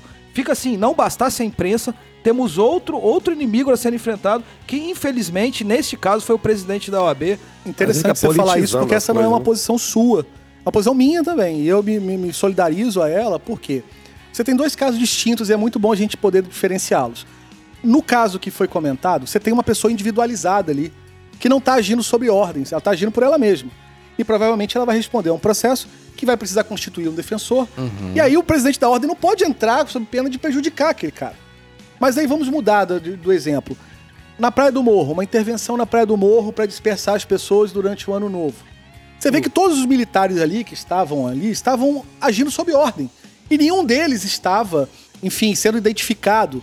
Ali era a instituição dando uma ordem para aqueles, Sim, aqueles membros de execução. militar, enquanto- Aí cabe a OAB na defesa da ordem jurídica vir falar, vir falar, entendeu? Sobre aquela, sobre aquele caso. Mas quando você tem um sujeito individualizável, uma conduta, sabe, um excesso talvez por ele ali, não cabe pronunciamento por nenhum advogado, seja ele o presidente da OAB ou qualquer outro colega meu. Porque pode prejudicar a regra do Exato, jogo ali. faz né? exatamente o que processo. vocês estão falando também com essa, toda essa Nem mesmo o advogado, Faz no um caso do valor militar, é, cima, nem né? mesmo ali, naquele momento não é adequado. É, é legítimo dizer, o advogado de quem cometeu a infração dizer, ele dá uma entrevista. Mas não, não seria o momento mais oportuno de fazer isso. Veja que o major, da onde o, o- o sargento está, deu uma entrevista na, na TV Gazeta, e assim, os comentários que eu li depois da TV Gazeta foram assim, dizendo que era- havia corporativismo no major, o major que inclusive, cara, já advogamos pra ele, um abraço ao, ao major. E assim, ele foi extremamente técnico nas respostas. Esse major ele, ele já foi alvo da imprensa uma vez. ele já foi alvo da imprensa. Inclusive, um processo, eu, tivemos. eu sou o advogado nesse processo. Esse major só. é, entrou com o processo e foi o Poder Judiciário determinou a indenização contra esse major. Bom, mas o que eu queria dizer era só isso, que também me solidarizo a, a- a sua visão com relação à postura da presidência da OAB quanto um órgão. Não devia se manifestar naquele caso E específico. deixar claro que não é a OAB enquanto instituição. Exatamente, é a também não estou aqui falando ele fez como- pelo Ele fez pela página pessoal dele, da rede Exatamente. social. Eu também aqui eu estou dando minha opinião pessoal, eu não estou dando minha opinião como presidente da comissão especial da OAB. Não está aqui o presidente da comissão, está aqui um advogado qualquer que eu tenho direito da minha manifestação do meu pensamento. Eu acho exatamente que Uma palavra define inadequada a posição em que ele resolveu adotar na página pessoal dele. Inadequada. assina embaixo aí. E em Isso. cima desse assunto, eu queria fazer uma pergunta pra vocês. Não raramente você vê, a, a gente observa aí advogados dando entrevista em rede nacional para comentar assuntos ou fatos de repercussão nacional, dando opiniões em cima daquilo ali, sem nem ter, ter acesso ao, ao processo em si, até porque ele não é o advogado, tá- apenas está comentando como um comentarista político, ele é um comentarista jurídico em cima daquilo ali. Ele falando, de que forma vocês veem isso? Na verdade, a gente pô, posso dar essa resposta baseado como o código de ética da OAB vê isso aí. Porque eh, o artigo 42 trata especificamente desse caso, da manifestação do advogado que é recorrentemente chamado a, a- Comentar. produtos de TV para comentar casos específicos. Aham. Ele só pode fazê-lo. Aliás, ele é vedado a fazer isso. Ele é proibido, não pode fazer isso. Só que ele Salvo- existe salvo- uma exceção. E a exceção é para efeitos ilustrativos. Se ele vai usar aquilo para um efeito ilustrativo, pedagógico, etc., sem adentrar as minúcias da causa, seria possível fazê-lo.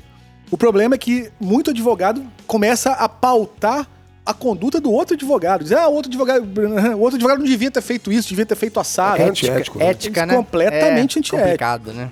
Com a palavra, o advogado de defesa. Cara, mas isso vai ao encontro do que a gente estava falando de que até que ponto é interessante interferências externas, como é o caso da imprensa, cara, que é chover no molhado, todo militar, todo policial militar no exercício da função ali sabe muito bem o que é isso. É o jornalista que quando você pega um negócio grande, é o camarada que ele vem dar tapinha nas suas costas porque ele quer uma entrevista, mas só que é o mesmo jornalista que não vai ter a hombridade de se abster de dar um julgamento de mérito. Porque o jornalista ele tem que fazer o serviço dele, concordo. Mas você apresenta os fatos.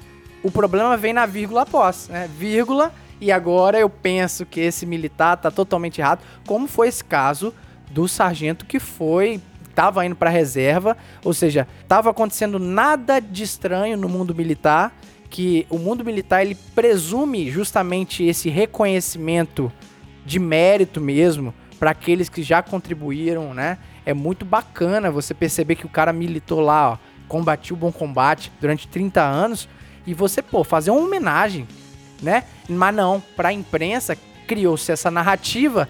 Eu acredito que é o seguinte, o problema está, não é a imprensa fazer. O problema é se isso interferir no processo. E aí entram os senhores. E, cara, pelo visto, os senhores fizeram um bom trabalho nesse aspecto, né? O problema desse caso em si, acho que foi o circo criado em cima, porque a imprensa não sabia do que se tratava aquilo. Sim.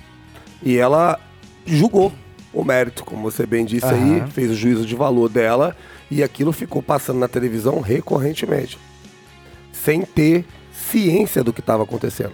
dá a impressão que o policial militar ele sai para trabalhar, bota a farda dele e vai fazer algazarra com a viatura. Foi o que eles passaram. E a sociedade, que ela, isso você falou da importância, que eles têm que ter essa noção das coisas que eles falam ali, que ela às vezes vai gerar um impacto na sociedade, Sim. vai traçar o juízo de valor daquela sociedade, poder da porque mídia, é cara. o que eles estão mostrando, é o poder deles. Então eles têm que ter mais cuidado às vezes para expor as coisas. Não é- você pode expor, ou aconteceu. Agora quando o aconteceu vem virgulado, como você falou, aí você Exatamente. mete uma vírgula e você coloca a sua opinião em cima, faz aquele circo que foi feito, aí fica o trabalho do advogado mais difícil. pra Al- fazer depois. Alvernaz, a imprensa devia limitar. Se eu não sou jornalista, não tenho a pretensão de ser, mas como cidadão, eu acredito que a imprensa deveria limitar-se a noticiar os fatos. Recorrentemente, o editorial dos jornais, e sobretudo no Espírito Santo, do maior de audiência da TV Gazeta, o editorial deles tem sim uma opinião muito bem formada. Formada, né? Veja, veja o caso Clara. do sargento que teve uma ação num posto de gasolina. A Sim. TV Gazeta está há um ano recorrentemente reproduzindo a matéria. Outro dia revelaram até, foi recente, tem dois dias, revelaram qual a enfermidade médica dele. Isso viola.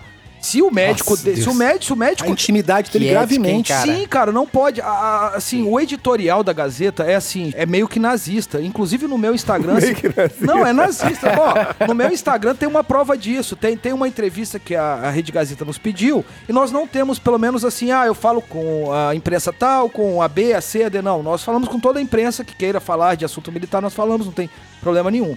Só que nesse dia o jornalista ligou e nós percebemos que ele estava querendo falar do editorial da Gazeta. E aí, muito sagazmente, o Dr. Vitor começou a gravar. E o Dr. Vitor botou em viva voz a, a entrevista que nós estávamos dando por telefone. E aí, o Vitor falou, o Tadeu falou assim, cara, o editorial da Gazeta já se manifestou contrário ao que nós vamos falar. O que que vocês querem de, de entrevista mesmo? E aí, eu sei que no final o Vitor falou assim: olha, tá tudo gravado. O que, que vocês vão lançar pro ar? Ih, não sei por que, que você gravou, não sei o quê.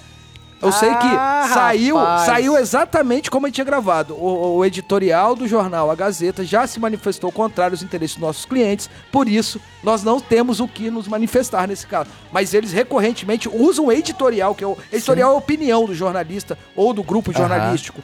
E essa condenação vem pública antes mesmo da condenação formal, que deveria vir por um processo. E eu aqui gostaria de falar baseado em cima do que o De Souza falou. Ele disse que não é nem o problema da imprensa noticiar ou opinar sobre o fato. A minha concepção, não. É, porque isso é corolário da liberdade de expressão e da liberdade de imprensa. Vamos, vamos, vamos admitir assim. É deixar os idiotas falar idiotices. Exatamente. O problema é o quão vulnerável o sistema militar está a essa opinião. Eu gosto muito de usar uma alegoria para explicar um conceito jurídico. Então vamos lá. Se eu pegar um tijolo e molhar esse tijolo, ele não vai absorver muito a água. Vai absorver uma quantidade de água. Mas se eu pegar uma esponja, meu amigo, e jogar água em cima, Tudo. a esponja vai embeber toda aquela água, sabe? Eu vou, eu vou poder transportar aquela água eh, na esponja para onde quiser. O processo disciplinar militar é uma esponja com relação a- A ao, ao que diz a imprensa.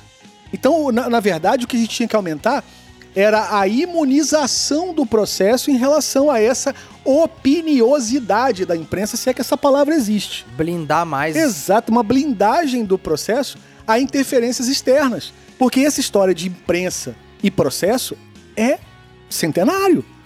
Sabe, Piero Calamandrei já fala, é a segunda vez que eu falo de Piero Calamandrei aqui.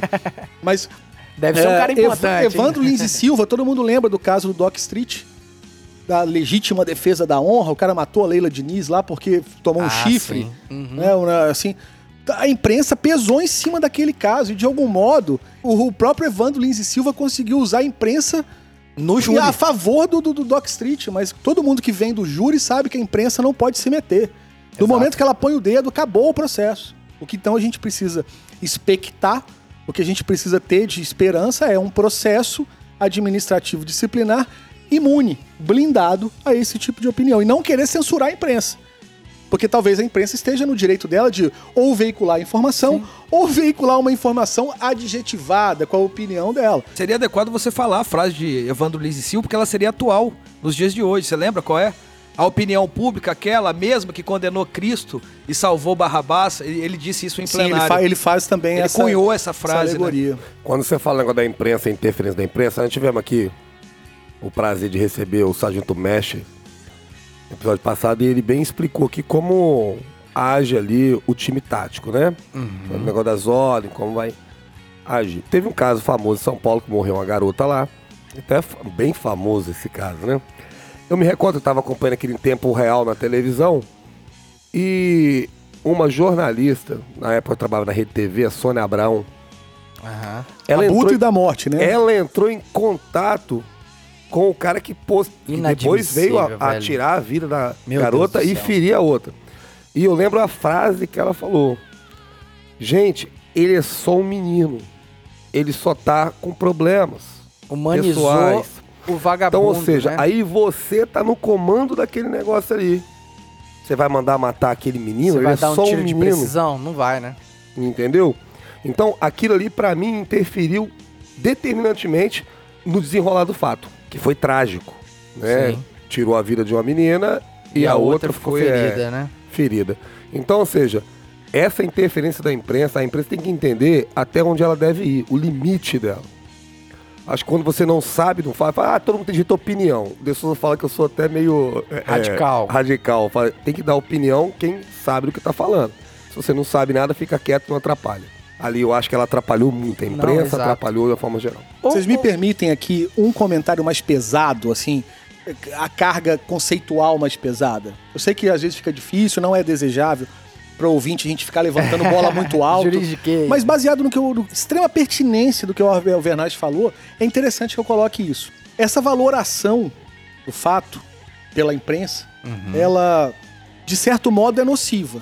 Por um lado, ela atrapalha, destrói o caso, especialmente para a defesa do cara. Mas a gente tem que entender a teoria do hate speech, que é o discurso de ódio, Discurso de sabe?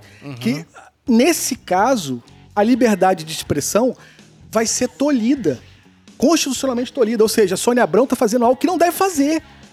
A gente tem mecanismo jurídico para pegar uma tesoura e falar, cala a boca, minha filha, cortar a língua dela. Por causa da ideia do hate speech, do mão, discurso de. Sentido figurado, ele quer Exa- dizer. exatamente, tudo numa alegoria. Porque, como eu falei, eu gosto de usar alegorias para explicar conceitos jurídicos. Porque veja bem, se você tem na Constituição, lá no artigo 1 aliás, no artigo 3 dizendo que um dos objetivos fundamentais da República Federativa do Brasil é extinguir as formas de discriminação e ódio, ela não pode valorar um fato que estimule ou o amor excessivo por quem não merece, ou o ódio Ou ódio. excessivo por quem não merece. Certeza. Entendeu? Então, quer dizer, muito pertinente o que você disse. O que ela faz é um ilícito. Um ilícito que a gente não pode tolerar. Você entendeu? Esse tipo de coisa. É sempre uma zona cinzenta. Eu ainda penso muito no seguinte: eu acho que os idiotas têm que falar, justamente pra gente saber que ele é idiota. A questão é o seguinte: cabe às instituições que vão julgar os casos simplesmente fechar os olhos. Ora, a justiça não é cega? A justiça não deve Deveria. ter aquele pano nos olhos? Puta merda. É exatamente venda. essa a, a- a- a semiótica por trás Essa da que é a deusa de Ké. parada. Não, não, não importa. Não importa se os idiotas estão falando idiotices. Eles estão cumprindo a missão deles, né? Mas o depois é o que eu acho que é um grande papel que os senhores fazem de assegurar, de literalmente meter a mão na mesa mesmo e falar bem assim, ó, a imprensa não é processo. Imprensa não vai meter a mão nos direitos do meu cliente. E, cara, isso é o mistério da função dos senhores, assim como a gente na rua lá, às vezes tira o agressor da mulher, né, na hora, salva a vida daquela mulher, salva. Vocês salvam as nossas carreiras. Cara, isso é bonito, isso é. E isso é sincero que eu tô falando pros senhores. Não, mas não raramente a gente ouve esses depoimentos. O militar costuma dizer que a farda é a segunda pele.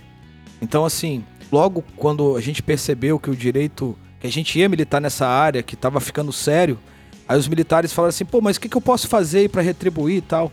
E foi num caso muito sui generis.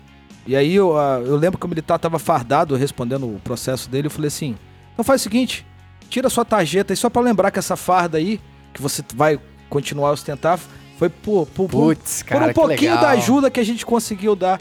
E aí eu sei que eu lembro que era a tarjeta que a gente pediu, aí virou boina, o militar me deu uma boina, o outro também me deu uma boina. Aí a gente tem um quadro é, hoje eu- que a gente é coloca mesmo, na minha biblioteca, quando eu faço a cara. live, tem Que umas boinas lá e já me Que perguntaram, doutor, isso que boina é essa aí? Eu falei, cara, isso aqui é só pra simbolizar, pra lembrar que é uma farda que um militar usa Aham. e que tem um pedacinho da minha, da nossa atuação. E graças a Deus tá ficando cheio, né, o quadro. Tá na ficando, parede. pô, que bom, né? Pô, aí, que massa, velho. Que massa. E pode ter certeza que a família desses militares precisam da função dos senhores, precisam dessa ajuda, né? Porque, às vezes, o, o senso comum diz o seguinte: advogado é tudo malandro, advogado defende vagabundo.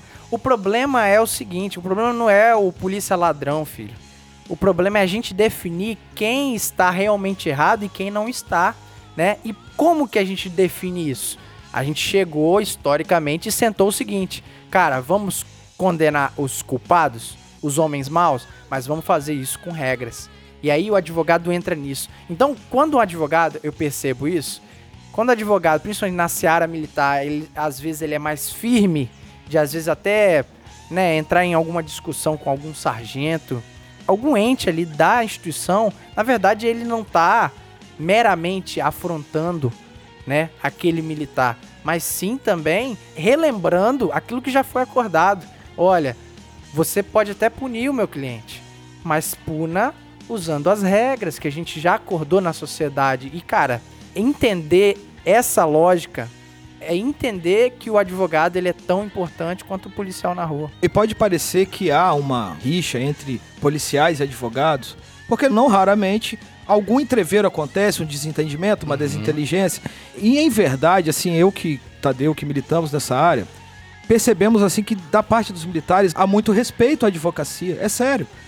Assim, tem advogado que de fato é folgado. É o emocionado, advogado Que emocionado. passa dos limites de respeito. Eu tava vendo um episódio que vocês falavam assim: olha, um militar, quando aborda o outro de folga, ele mesmo armado, se eu acho que foi o Streg que falou, não, se mandar deitar, eu deitava. Sim. Assim, é lógico, que eu conheço um, um caso específico em que um militar mandou um advogado de terno e gravata deitar no chão de um asfalto quente, assim. Poderia parecer um exagero, ou, ou- ou é um exagero, isso aí, assim, mas assim. fato Tem que ver o ali. caso, é. É, mas é, assim, tratando de uma abordagem, assim, tudo bem, porque eu sei que. Eu sei, porque eu já, eu já estudei um pouco, porque tem abordagem com anteparo, sem anteparo, tem o POG, vocês são treinados para as técnicas de vocês. Só que o advogado se sentiu humilhado ali de ter que deitar no chão de terno e gravata. Não é nada demais, manda lavar, tá tudo bem. Igual você, se vocês são militares, quando outro militar aborda e fala, calma aí, sou militar, tal, não sei o quê, se mandar deitar no chão, eu deito. O advogado também devia ter essa, essa consciência. E assim, não há essa animosidade que a imprensa, o que os outros advogados, alguns policiais. Tá... Cara, o advogado não está aqui para ser inimigo de ninguém. Institucionalmente, o advogado Concordo. não é inimigo do policial militar, do policial civil, nem do juiz, nem do promotor. Não. Cada um tem o seu âmbito de atuação e cada um vai fazer o melhor que for possível na, na, na- na militância do seu interesse. O problema não tá na classe advogado, na classe policial, tá na pessoa. Quantas vezes eu vi advogados, a pessoa se identificar como advogado pra humilhar, humilhar Exato. uma outra pessoa. O Streg Mas- adorava esses Mas caras. aquilo ali não é os advogados. Sim. Exato. Não é. Aquilo não é instituição. Assim Aquilo como ali o policial é o que dá cidadão, carteirada, é o cara, que é é um igual, babaca é, é também. igual Tá policial, errado, tá é a errado, mesma tá coisa. errado, não- fala, eu sou polícia, pai. Os Sabe- dois, é. Sabe quem você tá falando, entendeu? Aquilo ali é da pessoa, não é instituição. Tem que separar as coisas. E o advogado emocionado, ele chega. Um conceito que eu Gostei criei. desse, Eu gostei criei. desse termo. Não, porque assim, eu também já fui, o Júnior também já foi. E se vocês saíssem da polícia e fossem advogados, vocês seriam também, Aham. durante um período, advogados emocionados. É o cara que vai pra audiência. É o eterno primeiro É, período ali, vai pegar né? um artigo 33, vai fazer uma defesa de um 33. Aí senta lá na vara de, de- né, especializada para tóxicos entorpecentes. Aham. E aí vem o, o policial que deu o flagrante. Geralmente a única testemunha do Ministério Público é o policial. Sim. O advogado bate no suspensório e fala assim: ah, vou Agora eu vou esse militar. e começa a falar: rapaz, o, o advogado não tem noção que o, aquele, aquele militar nem lembra Exato. da ocorrência. Eu ia falar isso agora. E aí, se o militar começa, ah, doutor, eu não lembro muito bem disso, não lembro muito bem daquilo, é bom pro cliente dele. Aham. Mas ele começa a fazer raiva. né? Apertar o polícia. Apertar, e o polícia vai Ah, lá, começa arranca a aquela, lembrar. arranca aquela ocorrência do bolso e começa a desdobrar, assim. Quando, e quando puxa o óculosinho aí, tem uns que usa óculos. Aí eu penso logo assim, nossa, acabou pro advogado. Acabou. Porque o cara vai lembrar de tudo, e da, inclusive daquilo que ele não lembra. Não, não- Rapaz, i- isso aí tá contra, aconteceu comigo. Eu fui no fórum uma vez. Aí eu tô lá, e tinha um cara que eu tinha prendido ele. E eu lembrava, mais ou menos, só que o advogado começou a me interpelar, cara. Ele começou a me aborrecer, De querendo. forma inconveniente, É, né, bicho? Ele queria me colocar ali como réu e tirar Isso. o cara dele ali como o bonzinho da história. Aí aconteceu o quê? Ele começou a falar, e eu tô, eu tô ouvindo, ele ele começou a perguntar. Eu parei um pouco, só um segundo só. Aí eu falei assim, eu- ah, agora eu tô lembrando. Esse caso foi assim, esse assado, esse cidadão prendido dessa forma. E comecei a contar como tinha acontecido. E olhando diretamente pra juíza, era uma juíza, ó. Assim, assim, assim, assim, assim, assim, assim, assado.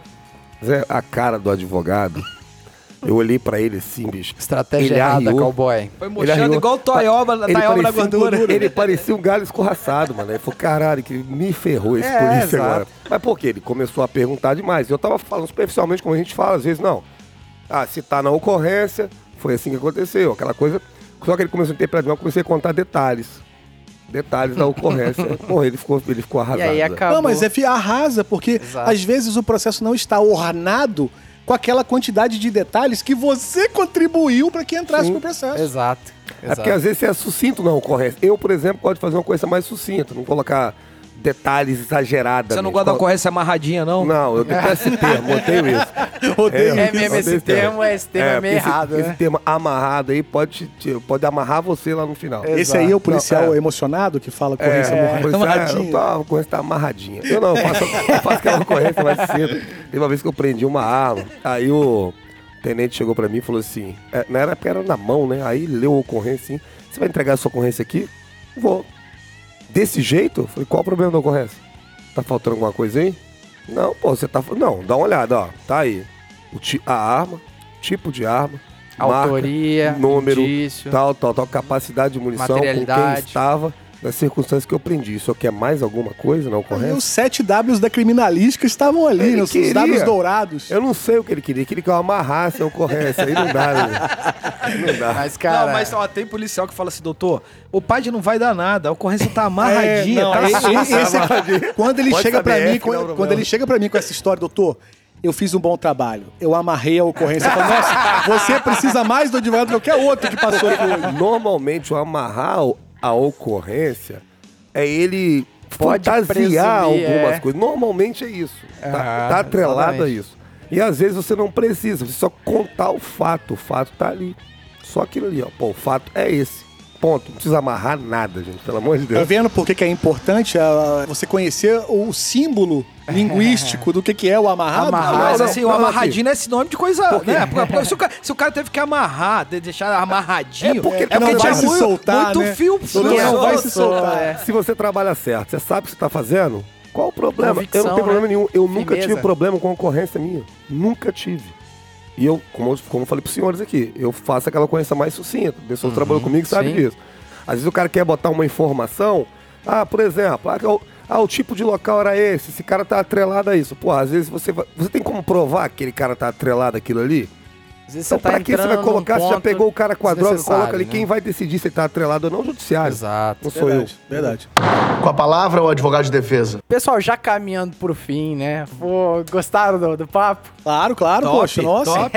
Passaria o dia inteiro falando disso. É Tô achando demais, cedo né? ainda. Gostoso demais. Mas tem algum caso que vocês lembram também, né? A gente falou sobre o sargento que tava indo pra reserva e tem outros casos. Tem, tem. No meu caso, assim, eu vou citar um que vai valer por todos, né? Eu acho que foi um caso que me marcou muito Uhum. pela intensidade da violência envolvida no caso e pela característica da vítima.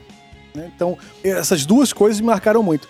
Você tinha uma vítima que era militar e morreu por causa disso, por ser militar. Por ser militar. E a intensidade da violência fora do comum. E eu, como falei no início aqui, que eu era advogado de júri. Eu tenho mais de 60 júris feitos na minha carreira. Não é lá muita coisa, Top. mas eu já trabalhei Tá em bastante doido, homicídio. Já, já vi a maldade humana na minha cara.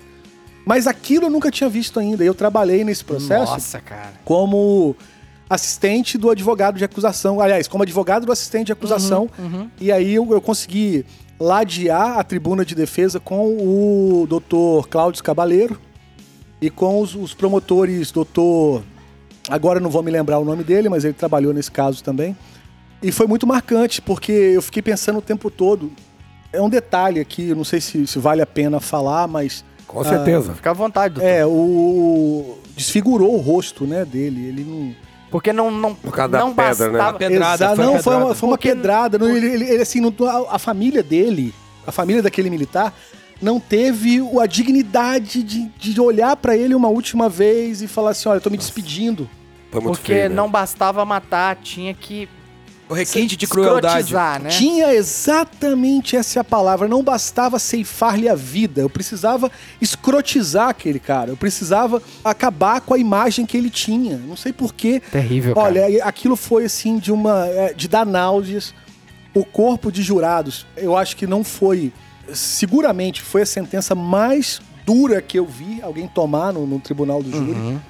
Um daqueles animais, que eu não chamo aquilo de, de ser humano, Bom, tomou é- 41 anos. Lógico, não vai cumprir, cumprir os 41, mas tomou 41 anos por uma série de delitos. Por o e júri, tal. eles jogaram todos envolvidos ou, ou tem mais gente que ficou impune aí? Esse caso foi muito bem investigado pelo Dr. Rodrigo Sandimori, que é o delegado de. Sim, de- de- de- sim. Da Serra. Excepcional. É excepcional. Ele também foi advogado, né? Ele, ele bacana, foi, cara. ele foi advogado, agora é delegado de de crimes contra a vida. E prestou serviço como testemunha nesse processo. Ele foi rolado pela assistência da acusação.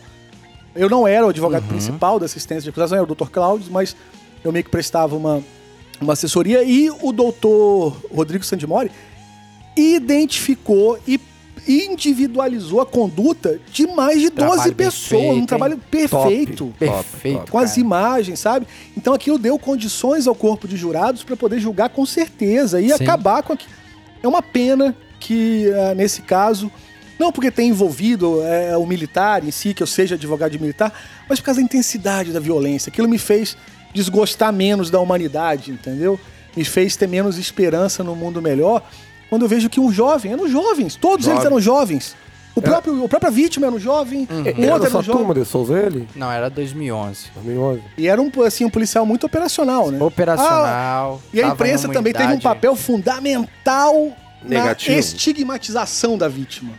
Fundamental. Porque disseram que ele estava lá pra, pra, sabe, pra fazer coisas que não eram lá muito virtuosas. Aham, compatíveis com a função. É, atrás de mulher, enfim, quem é que não vai? Quem é o jovem que não Mas vai? qual o problema em ir atrás de mulher? Então, pô, também não vejo problema. E se fosse atrás de homem, também não acho que não. sabe? É, ué. É Qual o amor, meu amigo, é amor. Então o cara tava atrás de uma coisa que eu acho que é porque, né?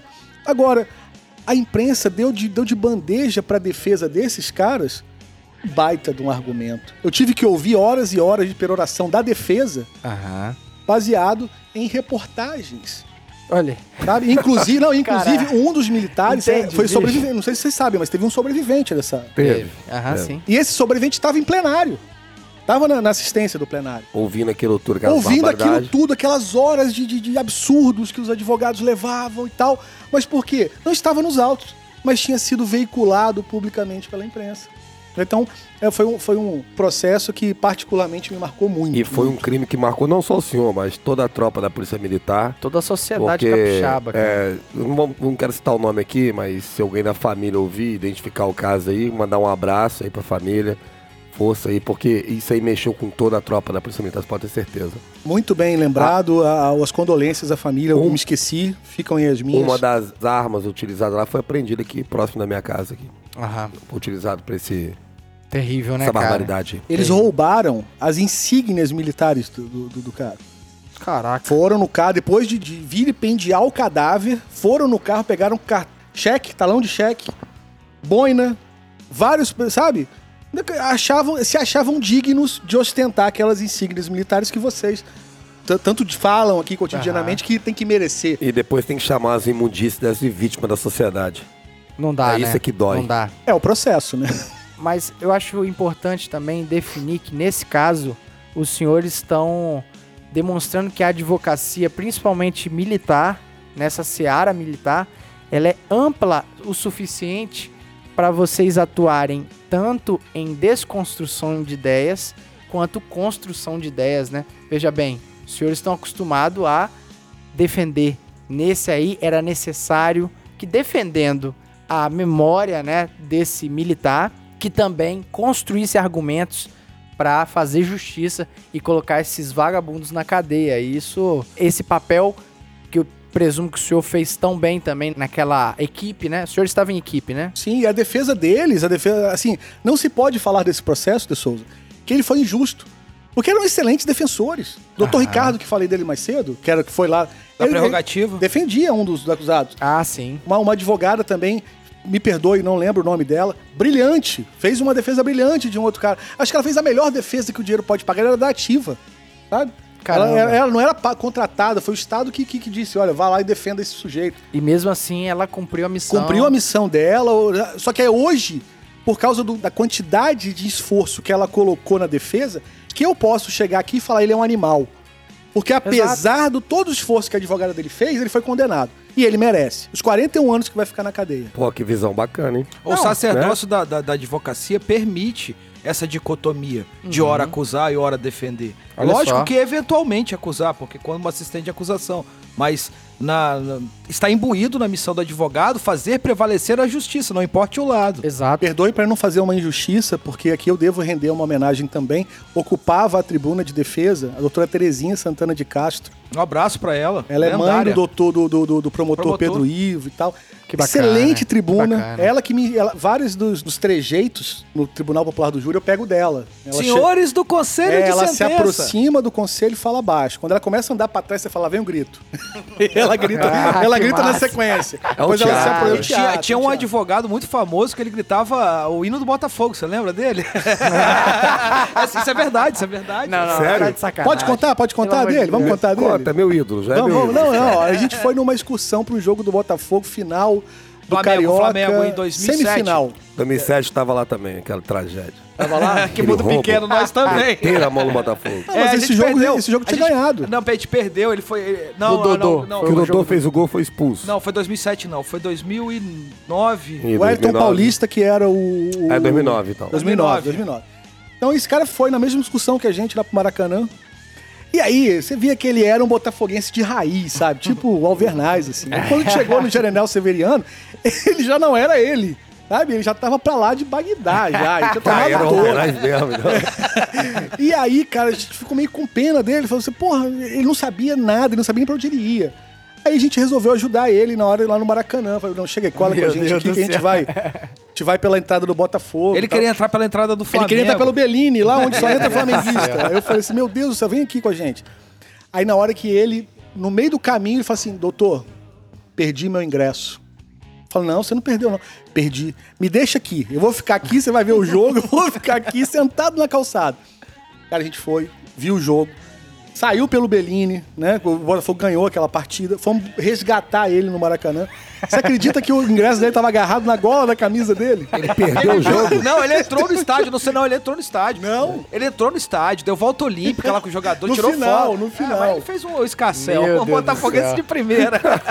Que Esqueci, esqueci o nome dele, cara. Você lembra? Jorge Florentino Jorge. Florentino. Um forte abraço aí. Um forte abraço. Isso é, isso é o. É, é muito Botafogo, né? que merda, né, cara? Mas, cara, que a gente tava falando sobre tanto dar valor, inclusive, aos advogados que defenderam os animais, defenderam os, os vagabundos.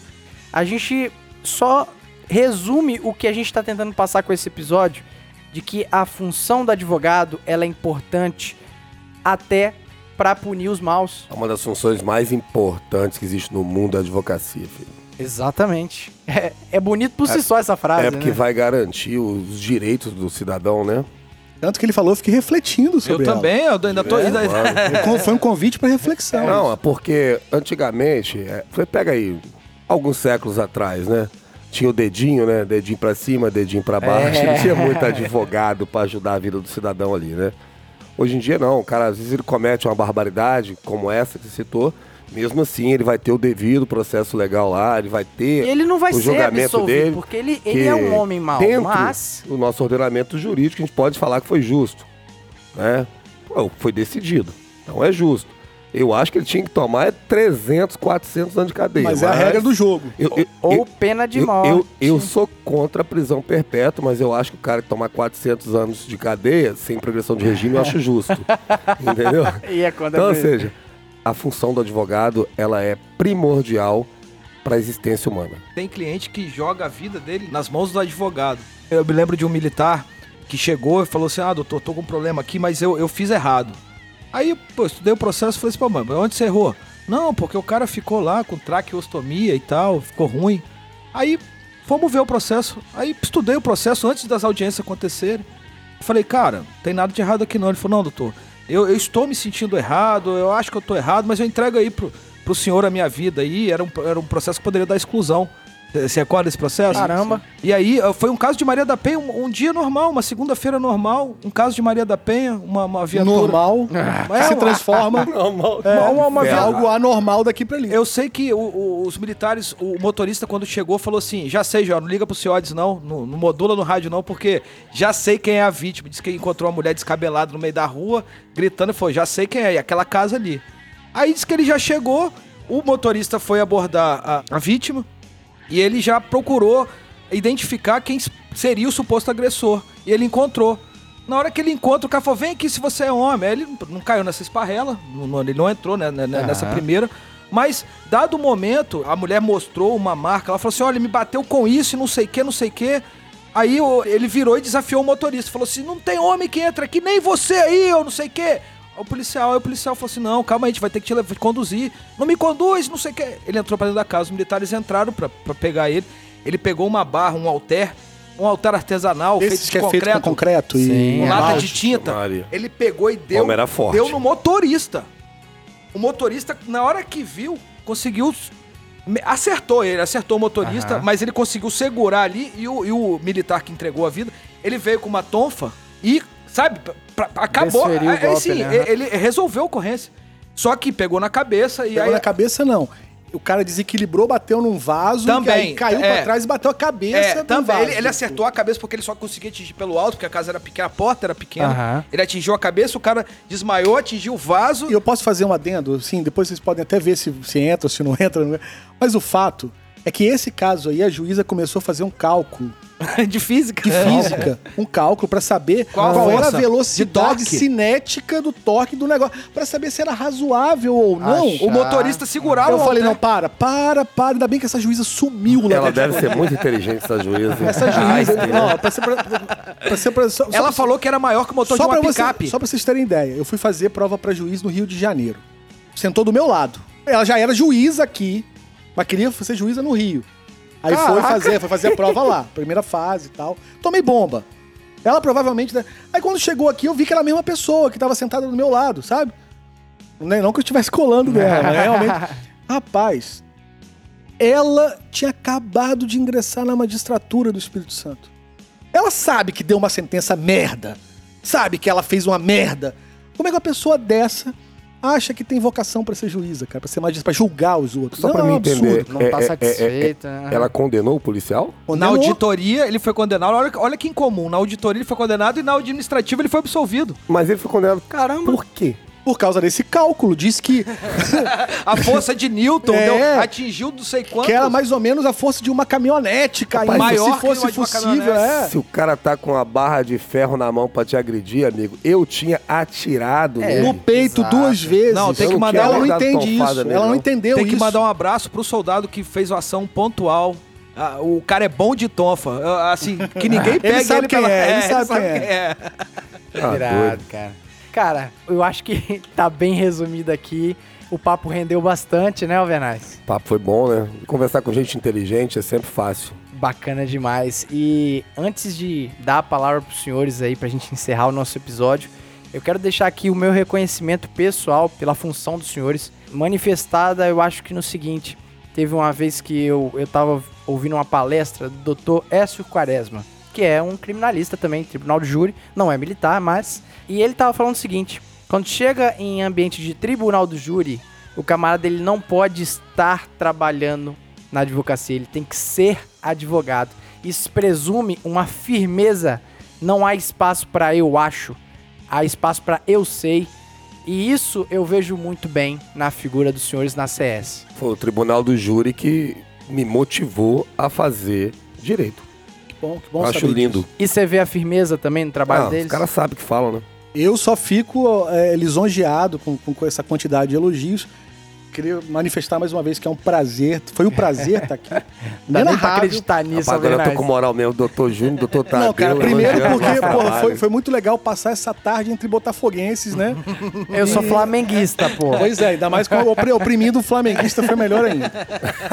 Quero mandar um abraço pra minha esposa, pros meus filhos, tá? Aproveitar aí pro Davi. O Davi gosta que eu mande um salve pra ele. Então, Um salve, ele vai ouvir o policia o Davi. O Davi, massa. Davi tem vontade de fazer agulhas negras. Ele diz ele que quer ser É? Agulhas negras, caramba. Caraca.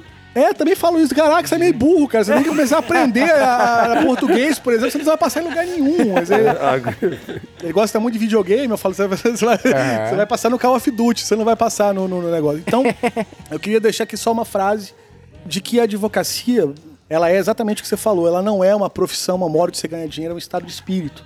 Exato. O jeito tem que, tem que ser advogado. Não adianta, sabe? Ser promotor, ser juiz, ser policial, ser delegado, se o cara tem a alma de advogado, ele vai ser sempre advogado. Meu pai que falava isso, eu olhava pra mim e falava assim, bicho, esquece, você é advogado. Você tem cara de advogado. Você não Perdendo é- tempo lá nos Você não é cálculos, engenheiro. né? Aí tem um advogado na época da Revolução Francesa que estava defendendo todo mundo. E naquela época, na Revolução Francesa, o advogado que defendia também enfiava a cabeça na Na guilhotina. guilhotina. Caraca. Aí ele falava: Olha, vim defender você e trago pra você duas coisas: a verdade e a minha cabeça. Oh. Você pode dispor da segunda, ou seja, você pode pegar minha cabeça e botar na guilhotina, mas primeiro você vai ouvir a verdade, meu amigo. Então é exatamente isso que a Caramba. gente faz. Muito obrigado Cara, que pela, bonito, nunca tinha ouvido pela, isso. pela oportunidade. Depois vou ouvir o podcast pra gravar essa história.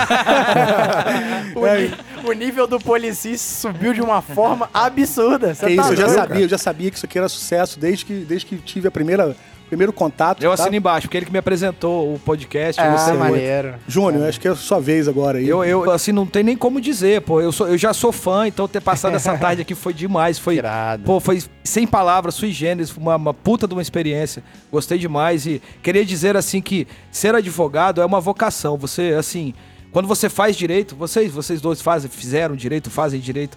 Você vê, pergunta na turma lá, na, tem 40 alunos, fala assim, quantos querem advogar? É baixo o nível dos Só que quer querem. ser concursado. É, quero concursar, Exato. quero, quero melhorar minha vida, quero aprender leis, eu quero ser mais articulado. Mas a vocação de, sabe, de ser advogado, de querer ser advogado, de entender o seu papel Uhum. na sociedade enquanto advogado, já é algo assim que é demais, assim. E pra militar tem um tônus a mais, um Exato, plus a um mais, fica, fica, mais fica um aí. pouco mais legal pra quem se identifica. Então, assim, gosto muito do que faço. Estar nesse ambiente, conversando com militares, trazendo a advocacia para esse ambiente, me faz bem, eu gosto demais, eu me identifico nessa área. E assim, só queria relatar brevemente o teste de fogo da advocacia. Eu lembro que eu tinha dois ternos quando me formei. Quando comecei, aliás, quando eu prestei o juramento, tinha dois ternos. Quem Ah lá, tem? já- Já, come- já começou bem com o- o- dois. o- mas o Eu Tadeu já um. riu, porque o Tadeu tava comigo nesse dia. Eu tinha um pra ir pra casamentos, eventos Sim, sociais, aham. e tinha o terno de combate. Eu não lembro por que carga d'água, o Tadeu me chamou pra sair, porque ele tinha um júri no dia. Ele falou: me ajuda, que eu tô precisando. Saí com o Tadeu. E nesse dia, o meu terno de combate tava lavando. Então eu peguei o meu terno de Ô, que eu vou de pra, honra, de pra gala. casamento, pra, né, pra, pra, pra eventos sociais. Tadeu falou assim: vamos passar no presídio de Novo Horizonte que eu tenho que falar com o meu cliente. Aí eu Essa falei, foi boa. Beleza, vamos passar. Chegamos lá, eu não sei se vocês sabem como era antigamente o sistema prisional no Espírito Santo, mas quando o advogado chegava, o, o frente da cadeia gritava: advogado no chapão! E todos os presos paravam de falar. E aí tinha uma dupla de Caramba. presos no cantinho, assim, ó. Lavando o lençol. Lavando lençol. E o, o, PC falou: doutor, não entra hoje não, cara, tem surto de sarna, não sei o quê. Surto de sarna. Aí o Tadeu falou assim: que porra nenhuma danada não. Isso aí Advogado emocionado, advogado Emocionado. Eu sei que os caras estão lá lavando a roupa e o Tadeu entrevistando lá. E eu lá, de tira cola, não tava fazendo nada, tava só acompanhando porque ele precisou de uma ajuda no outro processo. Meu irmão, o cara vai, os detentos pegam o lençol e faz assim, lá, esticaram o lençol. Aquela batida pra enxaguar, Bateu no meu melhor terno. Aí eu já falei assim, puta que pariu, vou ter que lavar um terno que tava, na- sabe, não Na goma, O né? pior, eu peguei sarna nesse Todos os dois pegaram. Ah, mais um, mais um do policista que pegou sarna. Vê se isso não é vocação, você passar logo no início da sua carreira, pegar... Mais um que pegou sarna. Caraca. Mas olha só, o Tadeu disse uma coisa ali que, sobre o pai dele, né? Que falou, ó, você é advogado, você não é engenheiro, tá querendo ser engenheiro, né? Me fez lembrar, você deve ter assistido o filme Infiltrados. O Do Leonardo DiCaprio? É, o pessoal do Leonardo DiCaprio, ele chega lá e o sargento tava conversando com ele, assim, esse sargento superior lá, falou assim, menino, você não é policial. Não, eu sou policial, você não é policial. Eu sou policial, você não é. Você é astronauta. Você é primeiro lugar no vestibular. Você é médico. Você é engenheiro. Você não é um policial. esses, diálogos, esses diálogos do Scorsese é terrível. Scorsese é né? fantástico, né? Cara, mas isso só demonstra também que essa vocação batizada nesse Na evento sala. aí, né? Mais um, né? Só confirmou, né? Eu acho que essa vocação. E é isso, né, cara? Pô, muito obrigado mesmo. Alvernais, Ah, só agradecer a presença dos ilustres advogados que hoje abrilhantaram o nosso podcast.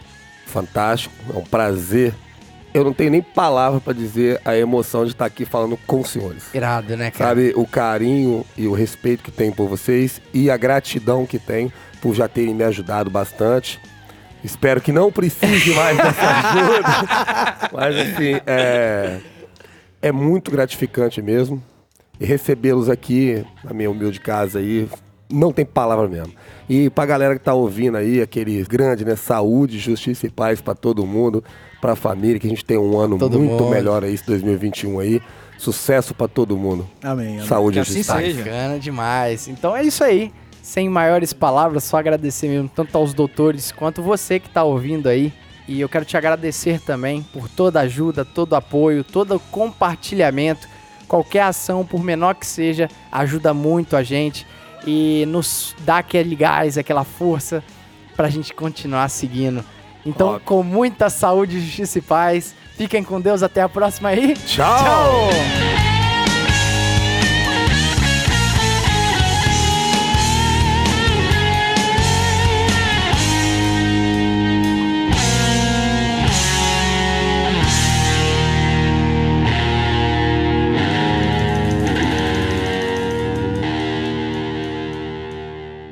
E esse podcast foi editado por DS Produções.